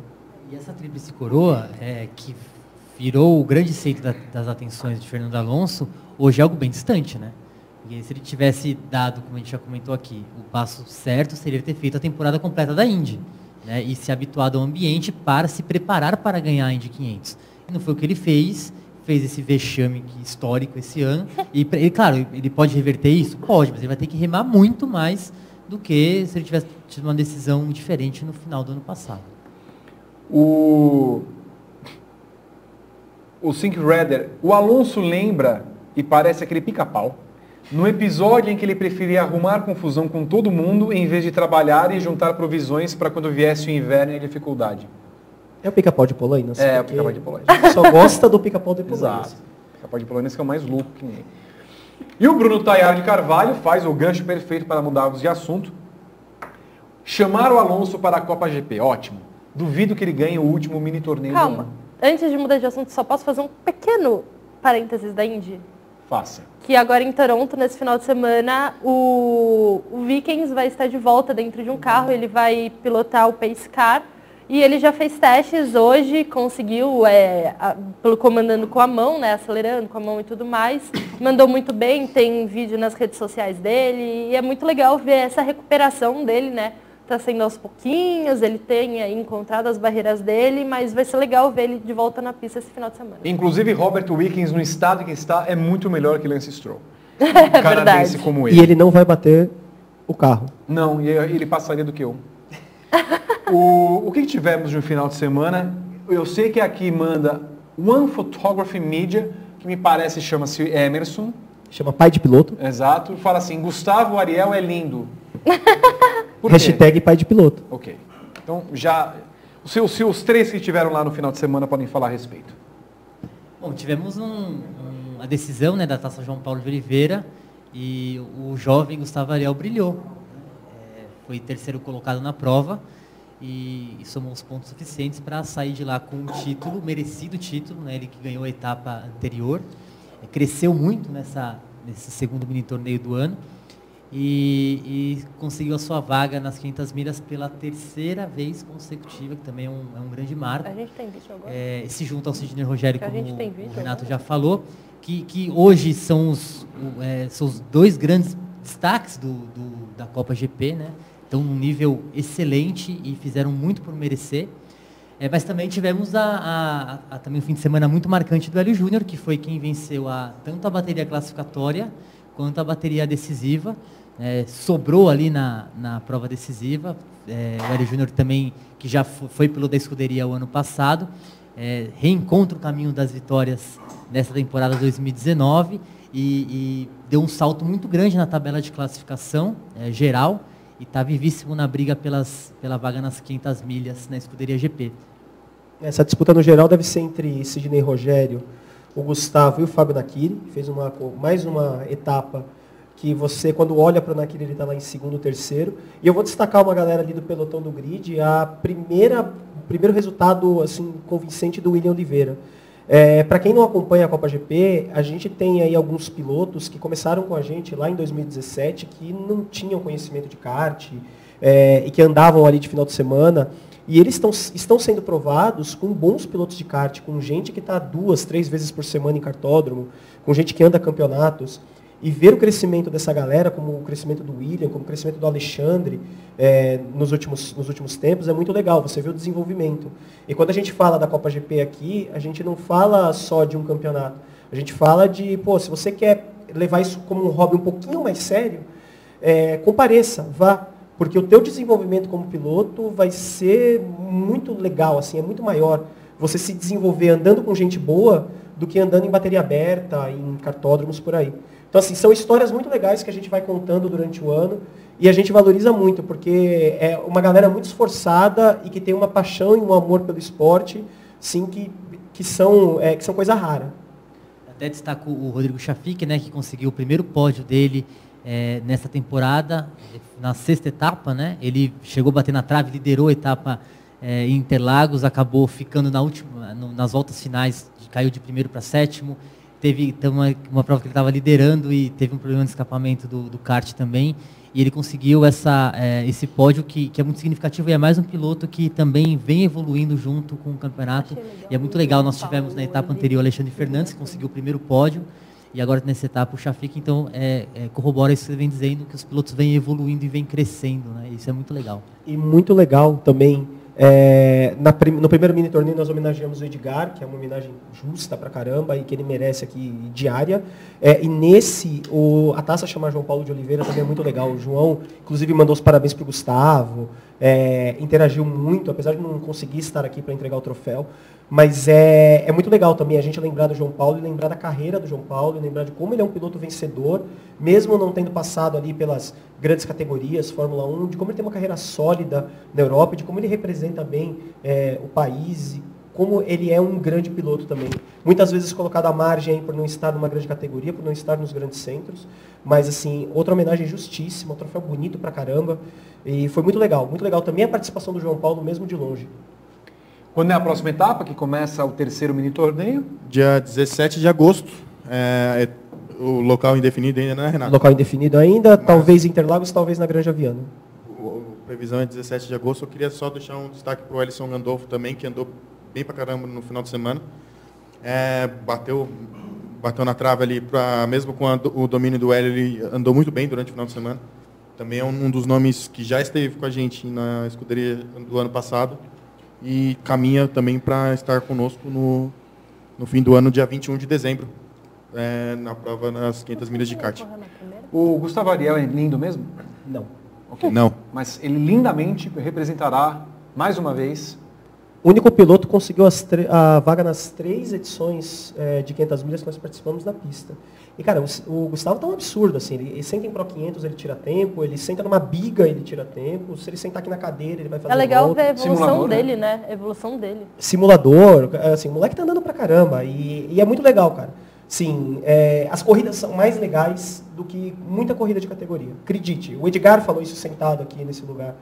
E pro Edgar falar isso, o Edgar tem todo o conhecimento de automobilismo dele. Você acha que se tivermos a escuderia GP nas 500 milhas de Indianápolis, a gente chuta Sérgio Jimenez e coloca Gustavo Ariel para correr? Você sabe que eu sonhei com isso outro dia, né? Com, Você com essa situação? Com, Ah. a, com a gente tendo uma equipe nas 500 milhas. Eu também já sonhei. Quem dirigia era o Manzano. A gente estava em terceiro. É, o Manzano, acho que faltavam seis pilotos para entrar ainda no, na qualificação e o Manzano estava pilotando e alguém gritava, quem é Manzano, o que, que é Manzano? E alguém queria oferecer 50 mil dólares para você pra patrocinar o carro porque o carro era branco. 50 mil dólares? 50 mil dólares. 50 mil dólares. Tá bom, sério. É... Ai, meu Deus do céu. Bom, estamos encerrando mais um bloco do Paddock GP. Temos uma pizza para terminar. No próximo blo- bloco, inteiramente dedica- dedicado à Fórmula 1.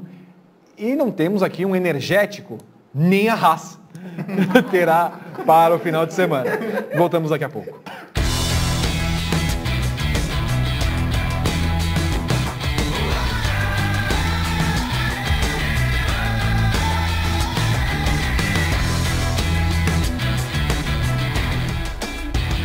Seguro auto use eu monto como quiser e só pago pelo que eu escolho.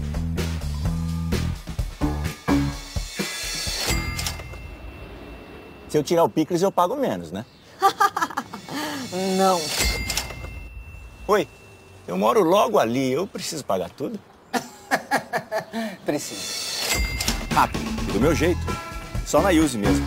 Ouse viver tipo você. Baixe o aplicativo e contrate. Use seguro tipo você. Fala pessoal do Paddock, beleza? Vamos lá, Grande Prêmio na Inglaterra nesse final de semana. É, olha, eu lamento informar que aqueles que estão torcendo por uma corrida tão surpreendente quanto foi o Grande Prêmio da Áustria devem eh, se preparar para um pouquinho de mais do mesmo daquilo que a gente vem tendo nessa temporada, né? É, As circunstâncias que envolveram o Grande Prêmio da Áustria foram muito especiais, muito particulares, a começar pela temperatura altíssima, 35 graus, ah, altitude também, local onde aconteceu a corrida, ar mais rarefeito, eh, a Mercedes sendo obrigada a fazer algumas modificações eh, na sua carenagem para melhorar a refrigeração, para melhorar inclusive eh, fluxo de ar para dentro né, do, do, do motor, da- do, do capô, digamos assim, por conta do ar mais rarefeito. A Mercedes já não andou muito bem lá o ano passado, vocês se lembram, aliás, quebraram os dois carros, enfim. Eh, então, eh, aquelas circunstâncias, além dessas, né, da temperatura, a gente teve a punição ao Hamilton, a gente teve ah, um Vettel largando mais para trás, a gente teve o Verstappen largando mal. Tudo isso fez dessa corrida uma corrida espetacular. Né? A corrida da Áustria foi de fato espetacular. Primeira vitória de um não Mercedes na temporada, vitória da Honda, etc. E tal. Bom, em Silverstone as coisas não devem ser assim tá, tão incomuns. Né? As temperaturas previstas para esse final de semana vão estar ali na casa dos 20 e poucos graus, e quando eu falo poucos, são poucos mesmo, 23, 24 graus. Eh, não sei se vai ter chuva, ainda é cedo para a gente fazer esse tipo de previsão eh, com muita precisão, considerando o lugar onde acontece a corrida, né? Inglaterra, a gente sabe como é que o tempo é muito instável na velha ilha. É uma pista além de tudo, de alta velocidade, de média de velocidade muito alta, mas que não é alta exatamente por ter grandes, enormes, gigantescas, gigantescas retas e freadas muito fortes, não. É uma pista de curvas rápidas, de curvas muito velozes e a aerodinâmica da Mercedes nesse cenário deve prevalecer. A aerodinâmica e também a potência do seu motor. Além, é claro, é, do Hamilton, de o Hamilton ser um piloto ah, muito ah, suscetível a influências externas em alguns momentos. Claro, ele é um piloto que que é muito bom desde sempre, a gente conhece e tal. Mas eu digo que ah, aquela história da motivação extra de correr em casa, muita gente acha que não, não tem nada a ver com o resultado de uma corrida, mas em muitas ocasiões tem sim, e o Hamilton é um piloto desses, né? Ferrari pode surpreender? Ah, Pode. A gente viu a Ferrari andando muito bem no ano passado em Silverstone também, né? É bom não, não esquecer disso. Mas é, é, o carro da Mercedes é melhor, é melhor e eu tenho a impressão que a gente vai ter a volta à normalidade. Tô curioso para ver a McLaren andando, eu até fiz uma aposta no bolão da Fox lá, uma aposta meio maluca, meio, meio suicida de botar o Norris no pódio, é, mas para isso acontecer, eh, eu precisaria esperar realmente que fosse uma corrida bastante incomum, como foi a corrida da Áustria. Infelizmente, eu não acho que é isso que vai acontecer, mas a gente sempre torce e a gente sempre espera que alguma coisa eh, desse nível eh, se repita, né? para que o campeonato uh, se anime, não no sentido de achar que alguém vai ganhar do Hamilton esse título, não, mas que o campeonato se anime para quando a gente olhar para trás, para 2019, a gente fale, puxa vida, teve aquela baita corrida na Áustria, teve aquela baita corrida na Inglaterra, né? Quem sabe isso pode acontecer. Não estou tão otimista assim, não custa nada torcer.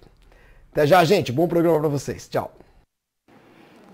De volta com o terceiro e último bloco do Paddock GP, Flávio Gomes com seu otimismo inenarrável, mas eu tendo a concordar que o GP da Áustria, inclusive, ele roubou a frase que ele usou em um GP às 10, inclusive logo depois do GP da Áustria, que não é uma redenção da Fórmula 1. O GP da Áustria foi uma exceção, embora haja corridas bem legais em Silverstone, não acho que vai ter alguma mudança para esse final de semana. Nós voltaremos a ver a Mercedes nas primeiras colocações, ou não? Acho que sim, acho que o Hamilton ele vai fazer de tudo para se vingar do que foi ano passado, que o Vettel venceu, meio que tirou sarro de estar tá vencendo na casa dele. Então eu acho que o Hamilton vai tentar fazer aquele final de semana limpinho, certinho, sem problemas larga na frente, desaparecer na ponta para conseguir fazer aí a festa na frente do, do público caseiro dele, comemorar a renovação de mais cinco anos de Silverstone. Vai ser aquela festa, eu já estou até vendo. Silverstone é sempre um espetáculo à parte, né? Eu gosto de corrida em Silverstone, acho que é um dos grandes circuitos aí que a gente tem hoje no, no um tradicional circuito e acho que muito bacana vê-lo na Fórmula 1. E é, é, eu sempre digo que corrida em casa é, é, é, algo, é diferente, é, é um momento especial, né? E o Hamilton, na fase em que está, é, lembrando bem como a Nath falou do, da vitória do Vettel no passado, acho que ele vem mais mordido do que nunca e, e o Hamilton naturalmente já é um show e então ele mordidinho para ganhar lá com vontade, acho que a gente tem tudo para ter uma bela apresentação de Lewis Hamilton. Ah, eu acredito que o Hamilton realmente já, a gente já pode antecipar a pauta para a semana que vem com falando da vitória do Hamilton. Delícia. Né? Bom, bom. Acho que não Gosto tem muito, não tem muito para onde correr mesmo. O GP da Áustria, pelo que a gente acompanhou nessa temporada, mostrou-se. Acho que a gente vai chegar em, no final do ano, em novembro, depois do GP da W, dizendo que realmente foi uma exceção à regra da, dessa temporada porque é, nós temos um carro dominante e um piloto dominante. Então, cara, independente, ele só vai, ele não vai nem, nem se ligar com quem vai ser, vai fazer companhia no pódio com ele, mas o, o número um é dele para o domingo. Com isso nós estamos já respondendo, né, o Frank Santos que mandou o superchat no primeiro bloco falando o que esperamos da corrida em Silverstone. O primeiro lugar me parece claro e o resto, o que, que a gente espera? Nada? Será Stroll... que o Bottas consegue um, uma dobradinha de ah, novo? Porque nem isso, né? Tá. Eu espero que o Martin durma durante a corrida, de verdade. Martin, quem é o Martin? Exato, o Martin é meu pequeno de cinco, quase cinco meses. Eu espero que ele durma durante a corrida. Eu acho que uma das expectativas para. É o Verstappen, né? Que vem de uma vitória exuberante. É, nesse renascimento da Honda dentro da categoria. Eu acho que é, o Verstappen, que para além do, do, Hamilton, hoje é o grande nome da Fórmula 1, né? É, Cria-se todo esse, esse cenário em volta dele, essa expectativa grande, né? É, as expectativas altíssimas em cima do, desse jovem piloto. Eu acho que ele pode trazer um, um brilhantismo a mais, é o que a gente espera além, né? Da, da, não tem condição de vencer, naturalmente, pelas características do circuito, e acho que não combina muito com o equipamento que tem mas eu acho que ele pode ser um dos nomes a, a, a trazer algo interessante para a corrida. Já que você colocou o gancho para tal, é o tema do nosso Paddock GP dessa edição, que vem a baila da declaração do Christian Horner dizendo que o Verstappen é hoje o melhor piloto do mundo e que nos últimos 12 meses, se for fazer a comparação com o Hamilton, ele pilotou melhor. A gente então remete até julho do ano passado para cá. O, o, ele exagerou um pouquinho, que ele estava empolgado com a vitória da Áustria. O Verstappen já está ali perto do Hamilton. O Verstappen precisa comer muita poeira para chegar no Hamilton. Ou o Verstappen já está à frente do Hamilton? Não, pode falar. Red, ele tomou uns Red Bulls a mais, né? Hum. Para ter dito isso, né? Puro? Não sei. Mistura ah, eu já não sei. Não sei. Energy. Nos- é, o- pelo menos toma um- o energético que estará no grid. Teremos semana. um energético no final de semana, teremos. É. Mas eu acho que, falando, falando um pouquinho mais sério, ele ainda não, não, não, vemos, o- não veremos o Verstappen no nível do Hamilton por, um, por alguns anos. E O Verstappen é o nome do futuro para a Fórmula 1. Ele, o Leclerc e o Lando Norris vão segurar a onda da Fórmula 1 a- após a aposentadoria do Hamilton e do Vettel, mas nesse momento o Horner, cara, se menos Red Bull, né?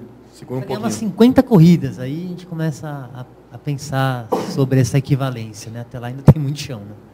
Eu tô aqui cafucando na cabeça. Vocês lembram de alguma bobagem do Hamilton nos últimos 12 meses?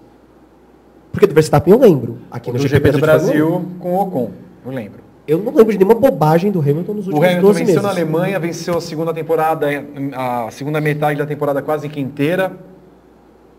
Esse ano Ele, não teve ele teve um nada. acidente, não teve?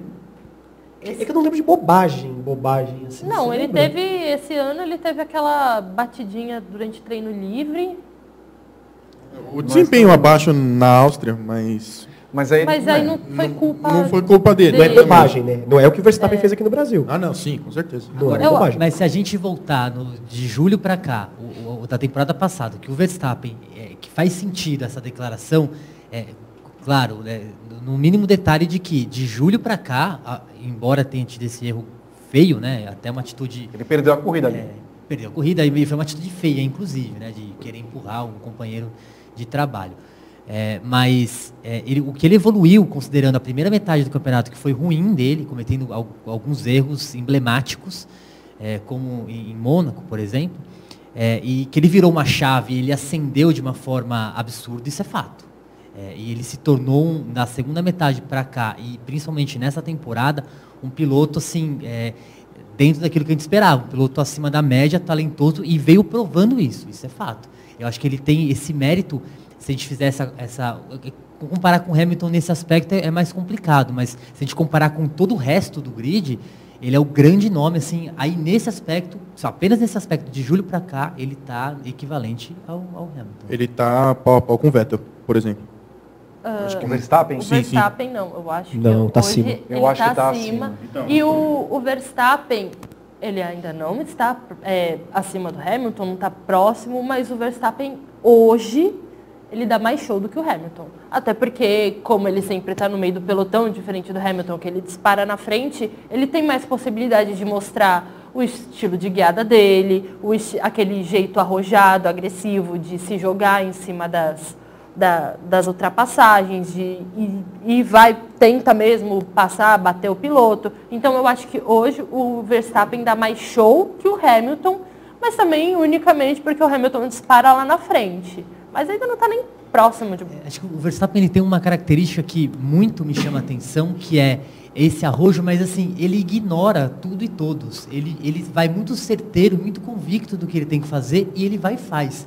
É, ele ganhar a corrida do jeito que ganhou, a última corrida, assim, ele, saiu, ele caiu, né, foi para sétimo e ele falou assim, vou ganhar essa corrida. Ele tinha claro que ele ia ganhar essa corrida e ele, foi, ele tem muita certeza no que ele faz. Ele, ele, é- ele acredita muito, ele tem uma autoconfiança elevadíssima, tem um talento, naturalmente, e, e nesse aspecto eu acho que ele é o melhor piloto do grid. É o piloto que é mais confiante. A gente eh, falou do, do Vettel, o Vettel, a confiança dele foi lá para baixo, né? Então, e ele tem uma confiança, o Verstappen, elevadíssima, e que, que faz ele fazer esses, esses movimentos, essas manobras, ganhar a corrida do jeito que ganhou, eh, de uma forma assim que, que salta aos olhos. Não é normal, é, é diferente. Eu, fiz uma comparação com o Vettel, mas que talvez pelo realmente por já estar no já tá no mostrar em, mostrar que já está bem acima dele, assim, sabe? Tipo, o Vettel é o, nível, é o, cara que ele teria que se comparar. Se o Horner fosse fazer uma avaliação um pouquinho mais menos na Até porque o empolgação. Vettel foi piloto do, do Horner. Exatamente, né? Se ele fosse um pouquinho menos na empolgação, acho que a comparação é mais válida com o Vettel do que com o Hamilton. O Vini falou, pô, cin- pelo menos 50 vitórias à frente, assim, pelo menos com 50 vitórias a gente começa a conversar alguma coisa. A vitória da, do Verstappen animou a Red Bull, né? Ah, porque ele é melhor do que o Hamilton. Ah, porque a gente vai ganhar cinco vezes na temporada. Menos, né, amigos?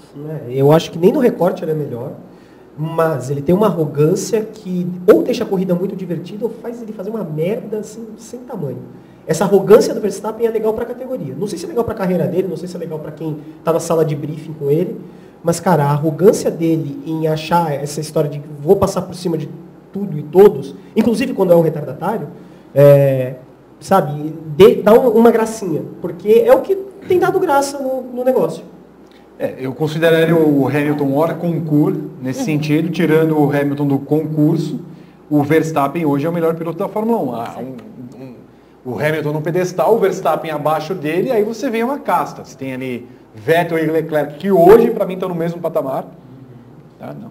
Até pegando pelo ano passado para cá, se for pegar o que o Leclerc fez na segunda temporada, segunda metade da temporada para cá, com um carro da Sauber, foi espetacular, foi espetacular, e o que ele tem feito com o carro, em- embora não tenha chegado na, na frente na maioria das, das provas, mostra que ele é um piloto muito mais promissor do que foi o Verstappen durante anos na, na Ferrari. E não sei se tem quem é que está ali no mesmo patamar dos dois, Ricardo talvez, Vettel, Leclerc, Ricardo.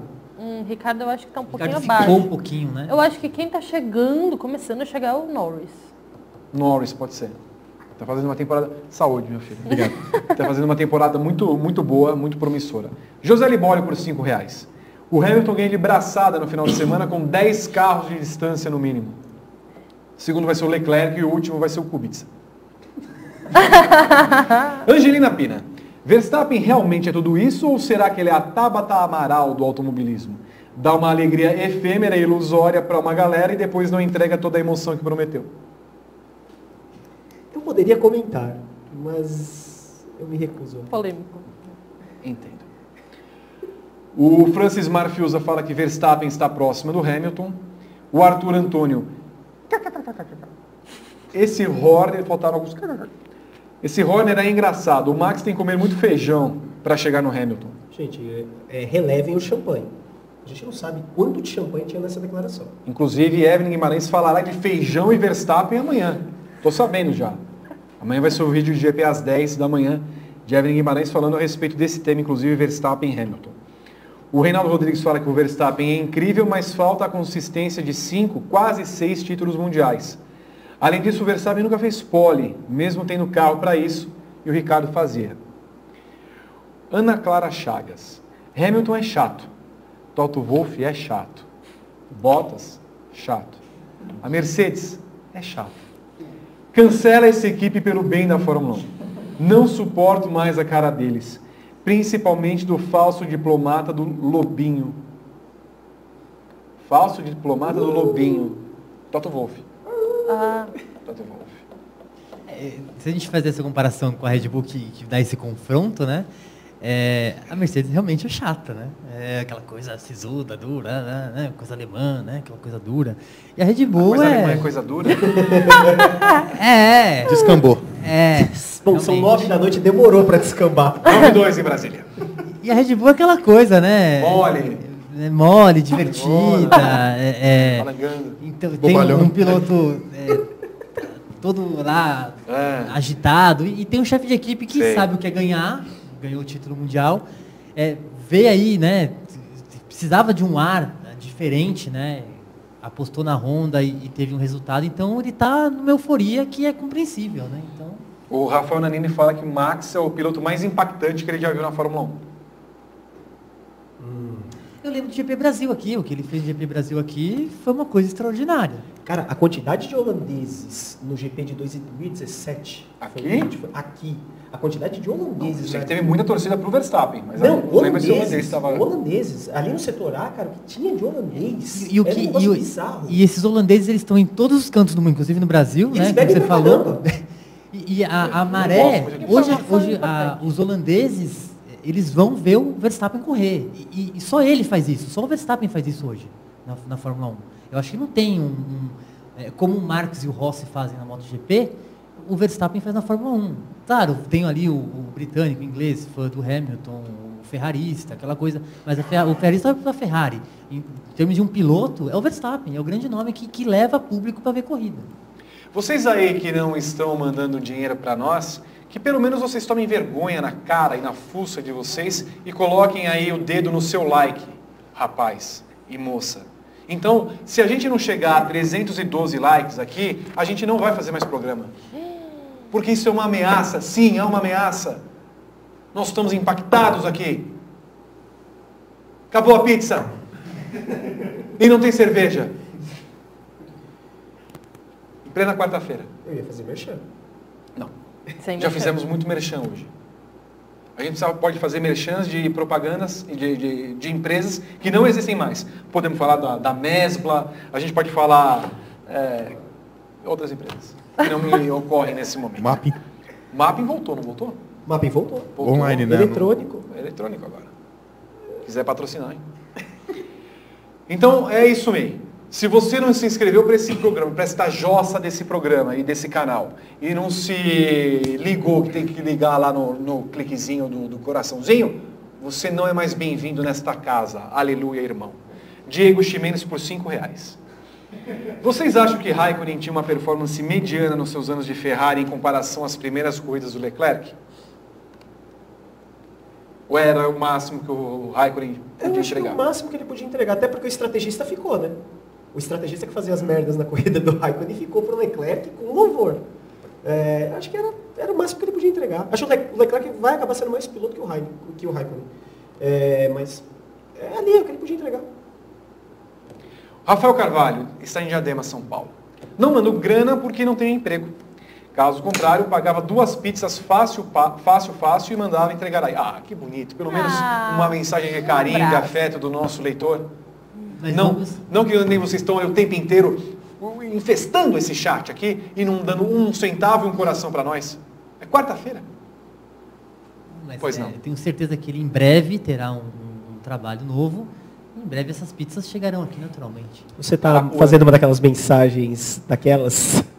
Uma mensagem de otimismo para nosso Ó, amigo. É o, Vinícius, é o Vinícius Pivo ou o Satya das Nath que tá falando É, essa... Se for o Sátia, nós teremos consequências depois. Ah, então tá bom.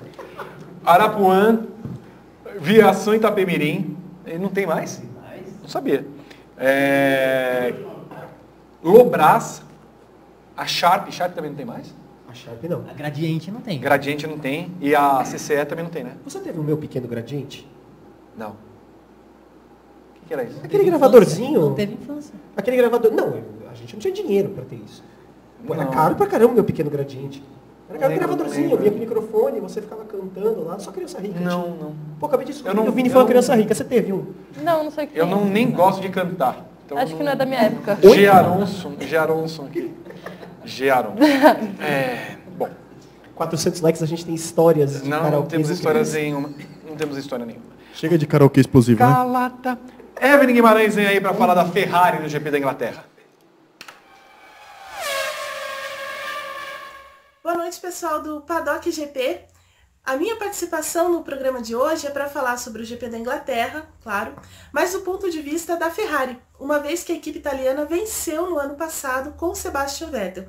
Embora Lewis Hamilton tenha largado na pole e largou muito mal, acabou se envolvendo em um incidente com Kimi Raikkonen, precisou fazer uma prova de recuperação e foi uma bela prova de recuperação. A corrida, aliás, foi muito boa lá na Inglaterra no ano passado. E a vitória da Ferrari foi a última vez, na verdade, que o Sebastian Vettel eh, liderou um campeonato da Fórmula 1, porque depois, lembra, a Fórmula 1 foi para a Alemanha e na Alemanha ele colocou tudo a perder e dali para frente nunca mais foi o mesmo, né? Agora, o cenário para esse ano é bem diferente. A Ferrari não chega favorita a Silverstone por conta de duas de dois fatores. Primeiro, a própria pista, né? Apesar dela ter trechos de alta velocidade, ela tem trechos muito técnicos que são muito decisivos para uma volta, por exemplo. Então, nesse sentido, a Mercedes já começa a levar vantagem. A outra questão é a temperatura.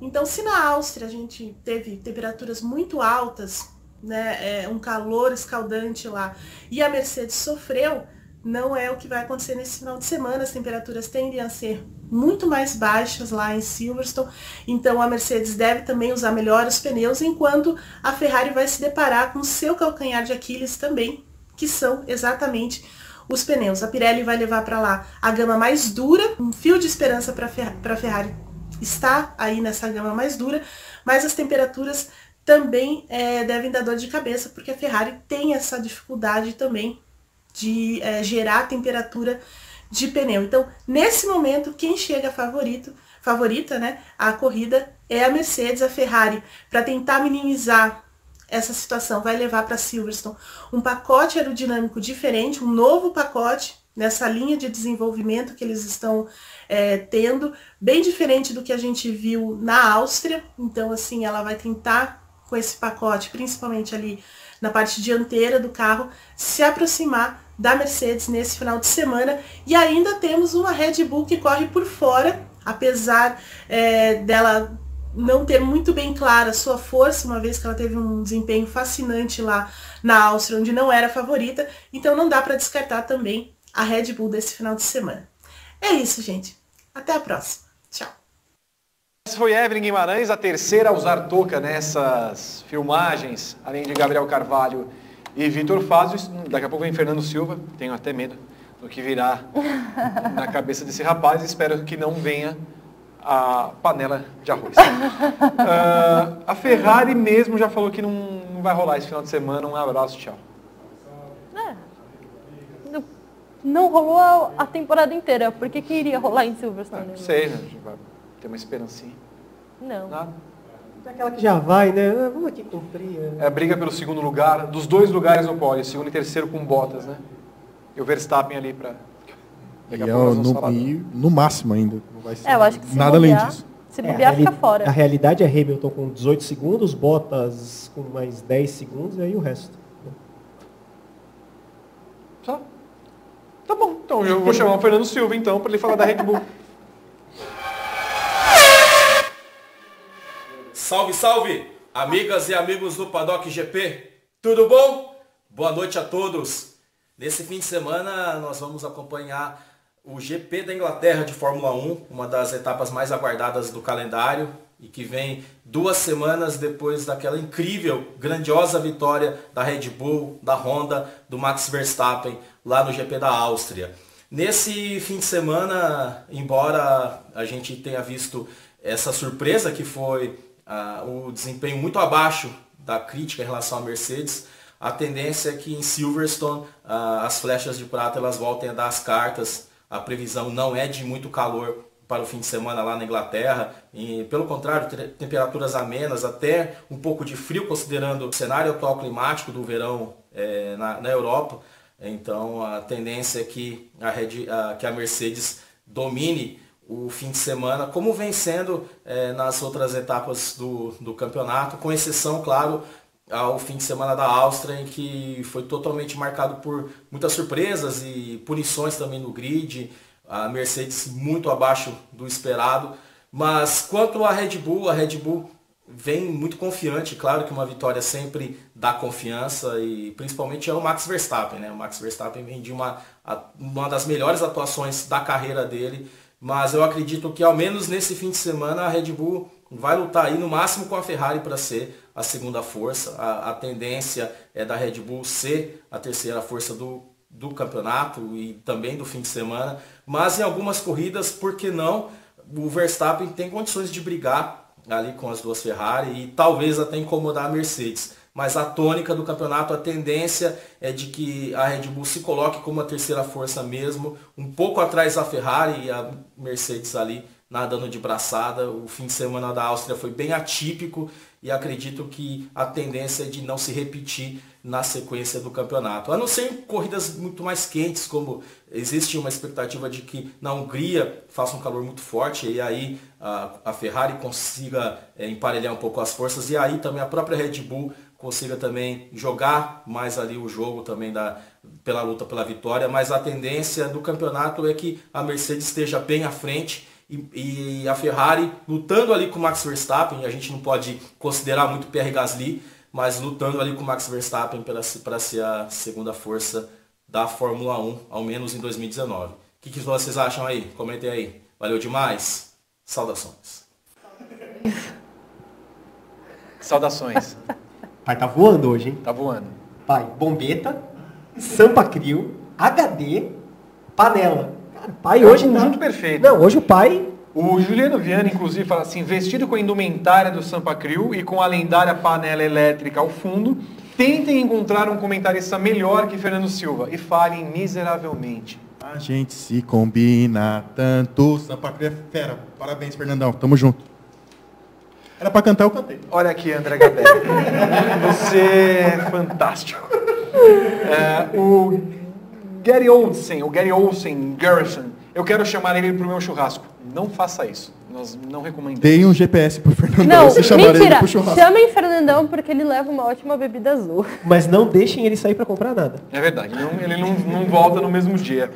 O, o nosso Fernandão falou a respeito da Red Bull que naturalmente vai só com um piloto para o final de semana. Porque da Áustria para cá, falando em churrasco, o Helmut Marko chegou lá na churrasqueira elétrica dele, né? Porque deve ser aquela churrasqueira bonita, não tem? Não é a nossa churrasqueira do, do, do nosso final do ano, que é uma floreira. Não, nem que a gente descobre depois que é uma churrasqueira. Explode a churrasqueira tem- do Marco? Não, Não, imagina. né? Ele tem aquela churrasqueira que você abre, né? Que tem aquele tampão lá que você.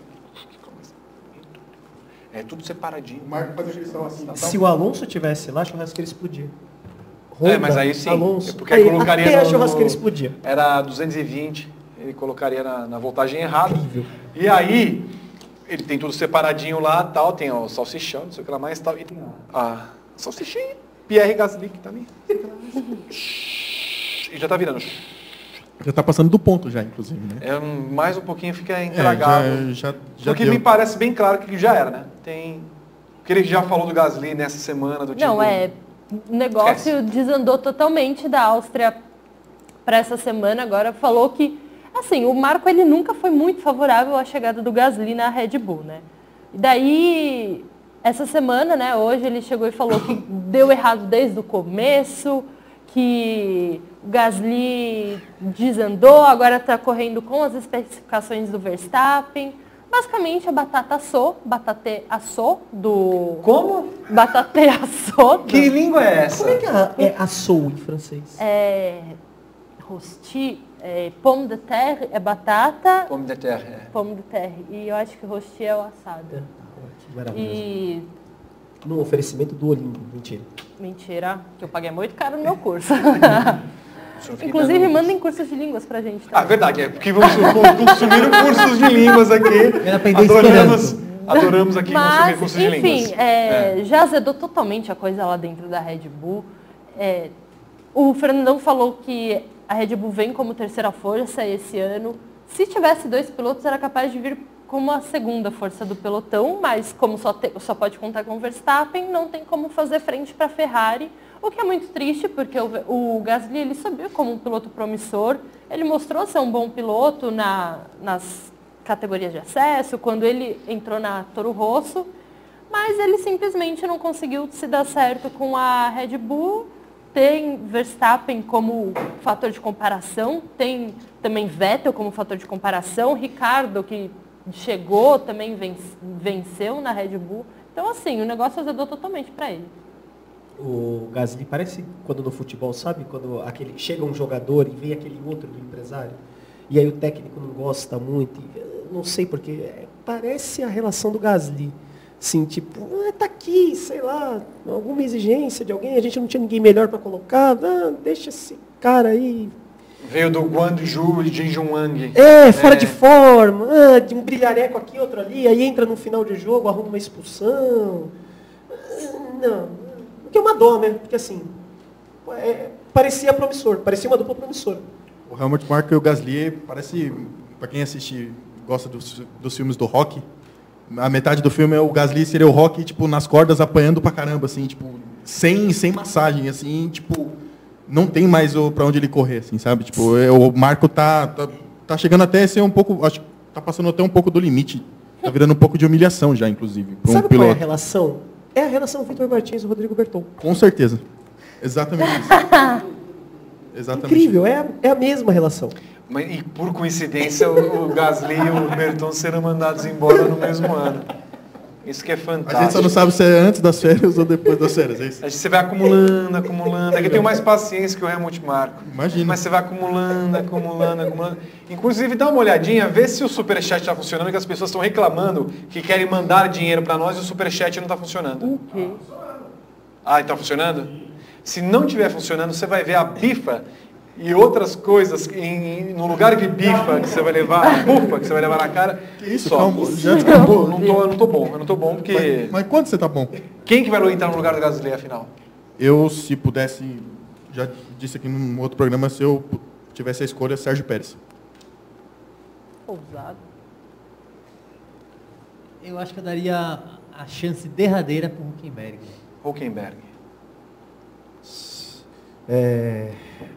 Puta, eu gostei da ideia do Sérgio Pérez, cara. Sérgio Pérez entrega esse carro pelo menos em sexto lugar. Ele garante oito pontos para a Red Bull todas as corridas. Eu gostei da ideia do Sérgio Pérez. A Acho Red, legal. a Red Bull não assinaria com o Pérez, porque o Pérez ele também é conhecido por ser bem cabeça dura. Imagina ele, o Verstappen, batendo cabeça. Se fosse para chutar qualquer um assim, eu colocaria o Félix da Costa. Félix da Costa. Sim. Mas seria seria queimado em oito corridas. Mas seria engraçado a Red Bull dar um... Já dei um passo atrás com o Kvyat. Uhum. Já voltamos com o Kvyat aqui. Por que não? Por que não? Escuta, vamos passar adiante porque nós temos um assunto que bombou hoje. Na única rede social, não foi que bombou nas redes sociais, bombou na rede social Twitter e só no Twitter. Do nada você tá lá, putz, estamos na hora do almoço.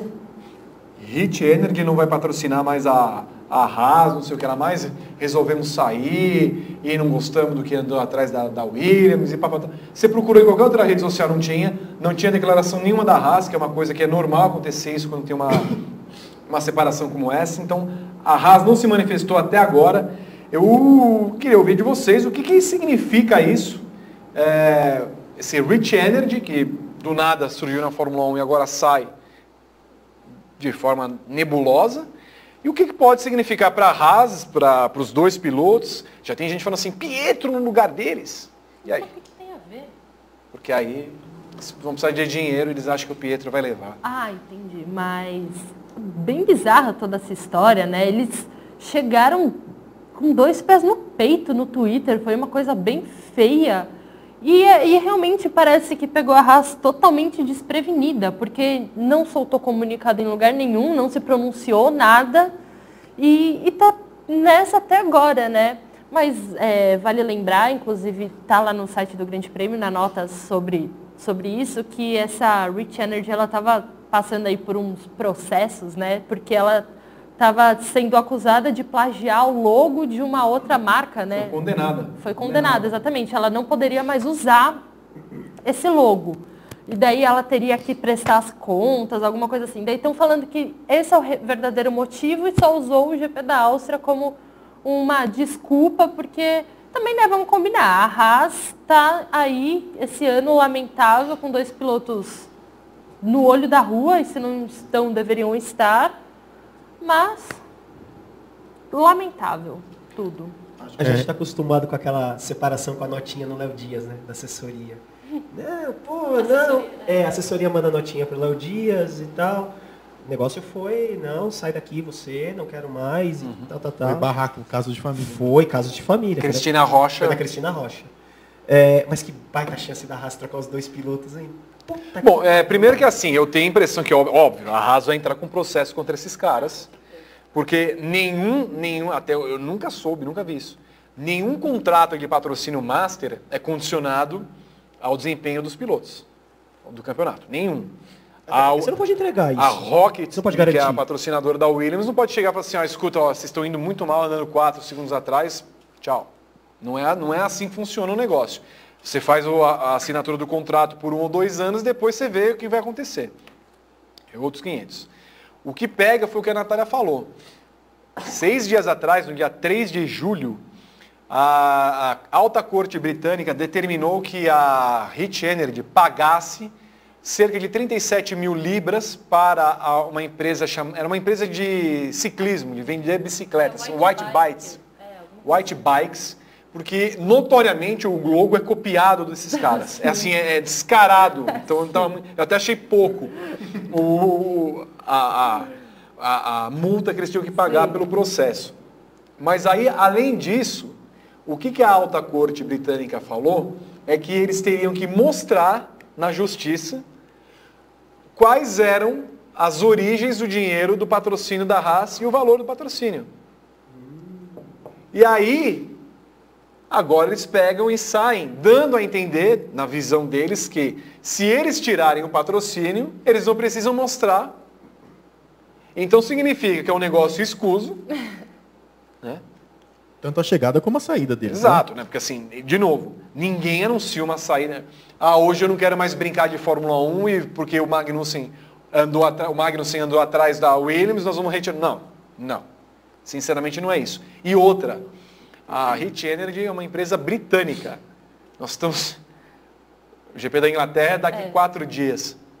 Não, né? e, Não faz o menor sentido. e eles falaram, não, porque o nosso objetivo era ficar na frente da Red Bull. Cara, eles não pesquisaram que a Haas nunca ficou na frente da Red Bull pra, tipo, Eles falar não sabem isso? quem são os pilotos deles? Exatamente, sabe? É só, é só eles entrarem na Netflix e assistir um documentário que tem lá que eles Deixa eu só entrar, descobrem, inclusive, sabe? aqui no site.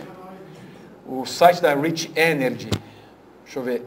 Continua, inclusive, com o logo antigo da empresa e com os carros aqui, ó. Chifre de alce. É. É, então, não, mas é... Porra, eles copiaram isso? É. Sim, copiaram isso da White Bikes. Puta merda, que coisa Tá, aí, feia. tá aqui o, é, o site da Rich Energy aqui, né? richenergy.com, vocês podem entrar. Os pilotos, assim, é, é- é quase, quase não é um site de uma bebida energética, é quase um, uma, o site da equipe Haas, que continua no ar, tá tranquilo Parece aqui. que foi um negócio, sei lá, de um hacker ou alguém É, chegou e tá- foi... já achou? abriu É, isso, não tem? Foi meu primo. É. É, Uma uma pegadinha coisa do assim. malandro. Ha! Talvez tenha sido assessoria do Neymar. Será? Pode ser. Porque assim, é a tipo de coisa que a assessoria do Neymar publica incorretamente. O que, que podemos esperar da Bom, primeiro, e eu tenho outro ponto. Mesmo eles tirando o patrocínio agora, que eu- não é que nem a Petrobras, a mesma coisa, é, é similar à Petrobras. A Petrobras, vou quebrar o acordo, ô bonitão. Vem cá, deixa eu te mostrar aqui, ó. O acordo não é isso, rapaz, é assim. O acordo da multa é pior que o acordo financeiro, né? É, digamos que não tenha mais esse acordo a Haas se infese. A Haas não pode mudar a cor do carro. A cor do carro é única, durante, vai ter que correr com esse carro preto e dourado. Feio pra caramba. Não acho feio, acho um dos mais bonitos, inclusive. Feio pra caramba. Agora, o que, que vai ser dessa, dessa empreitada da Haas?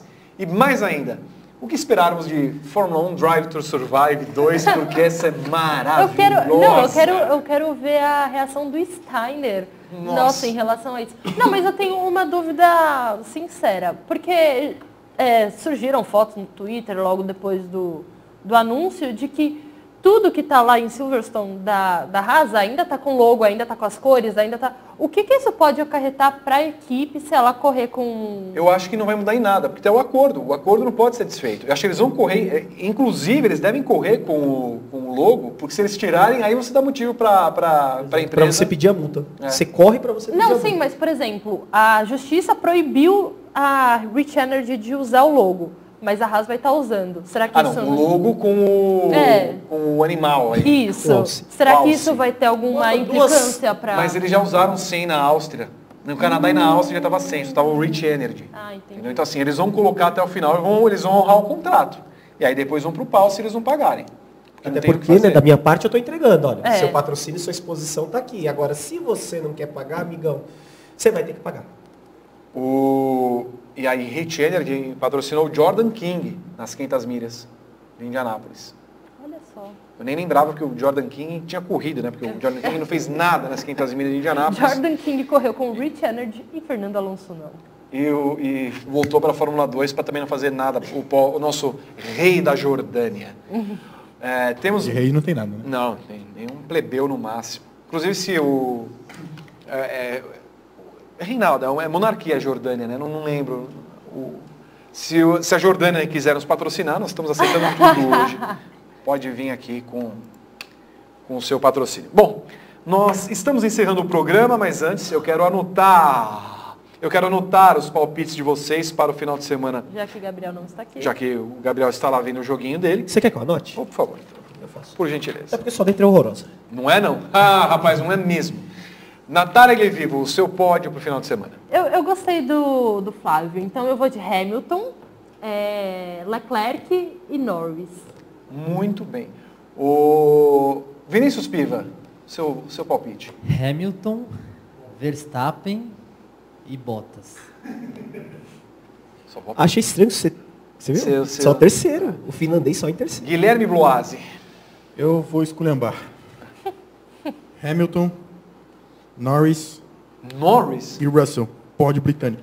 É pra esculhambar mesmo, é só um palpite.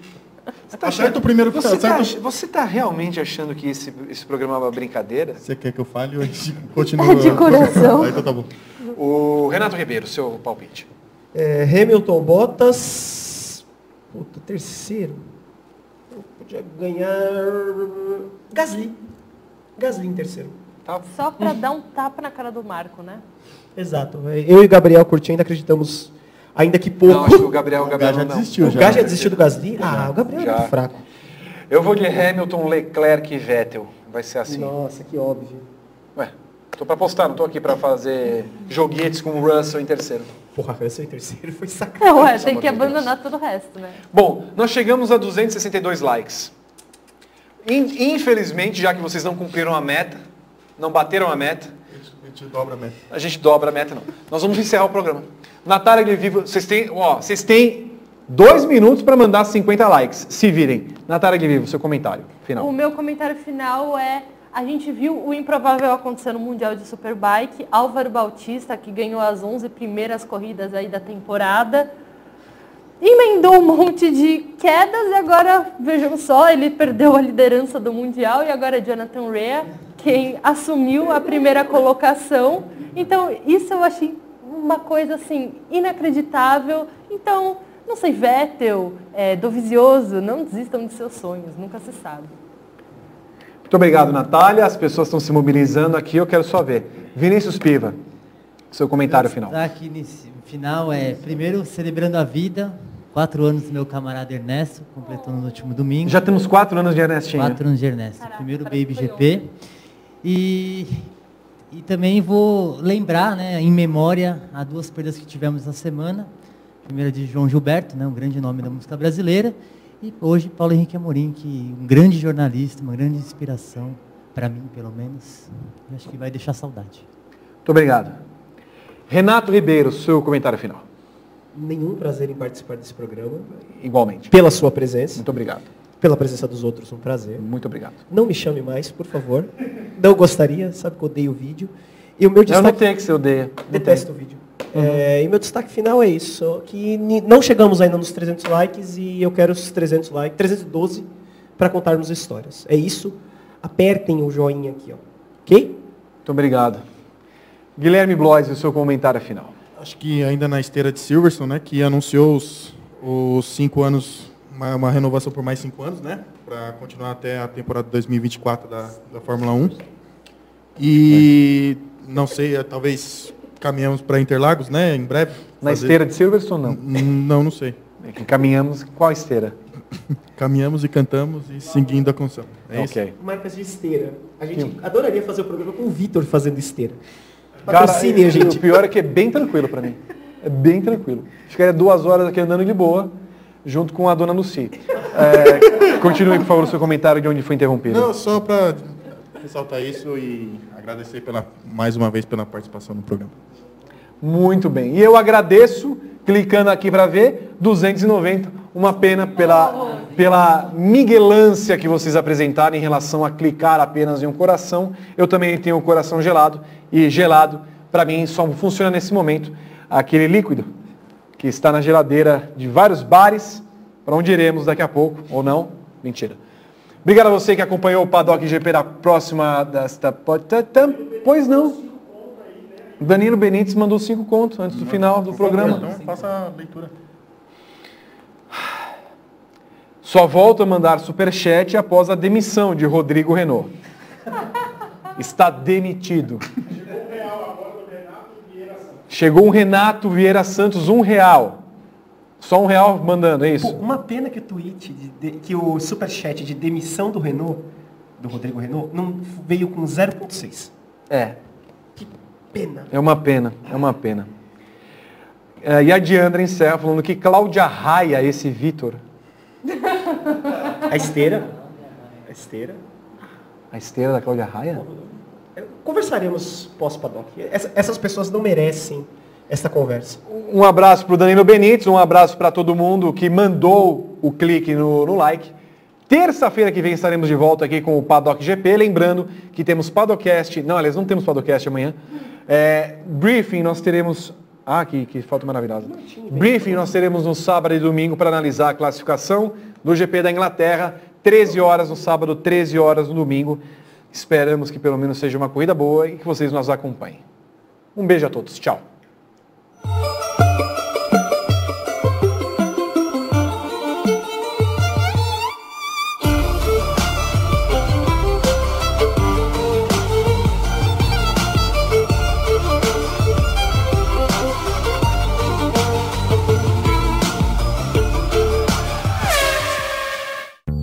Auto use eu monto como quiser e só pago pelo que eu escolho.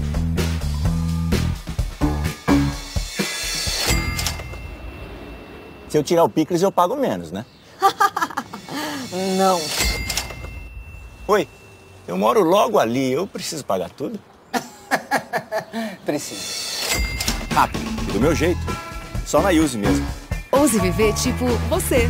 Baixe o aplicativo e contrate. Use Seguro tipo você.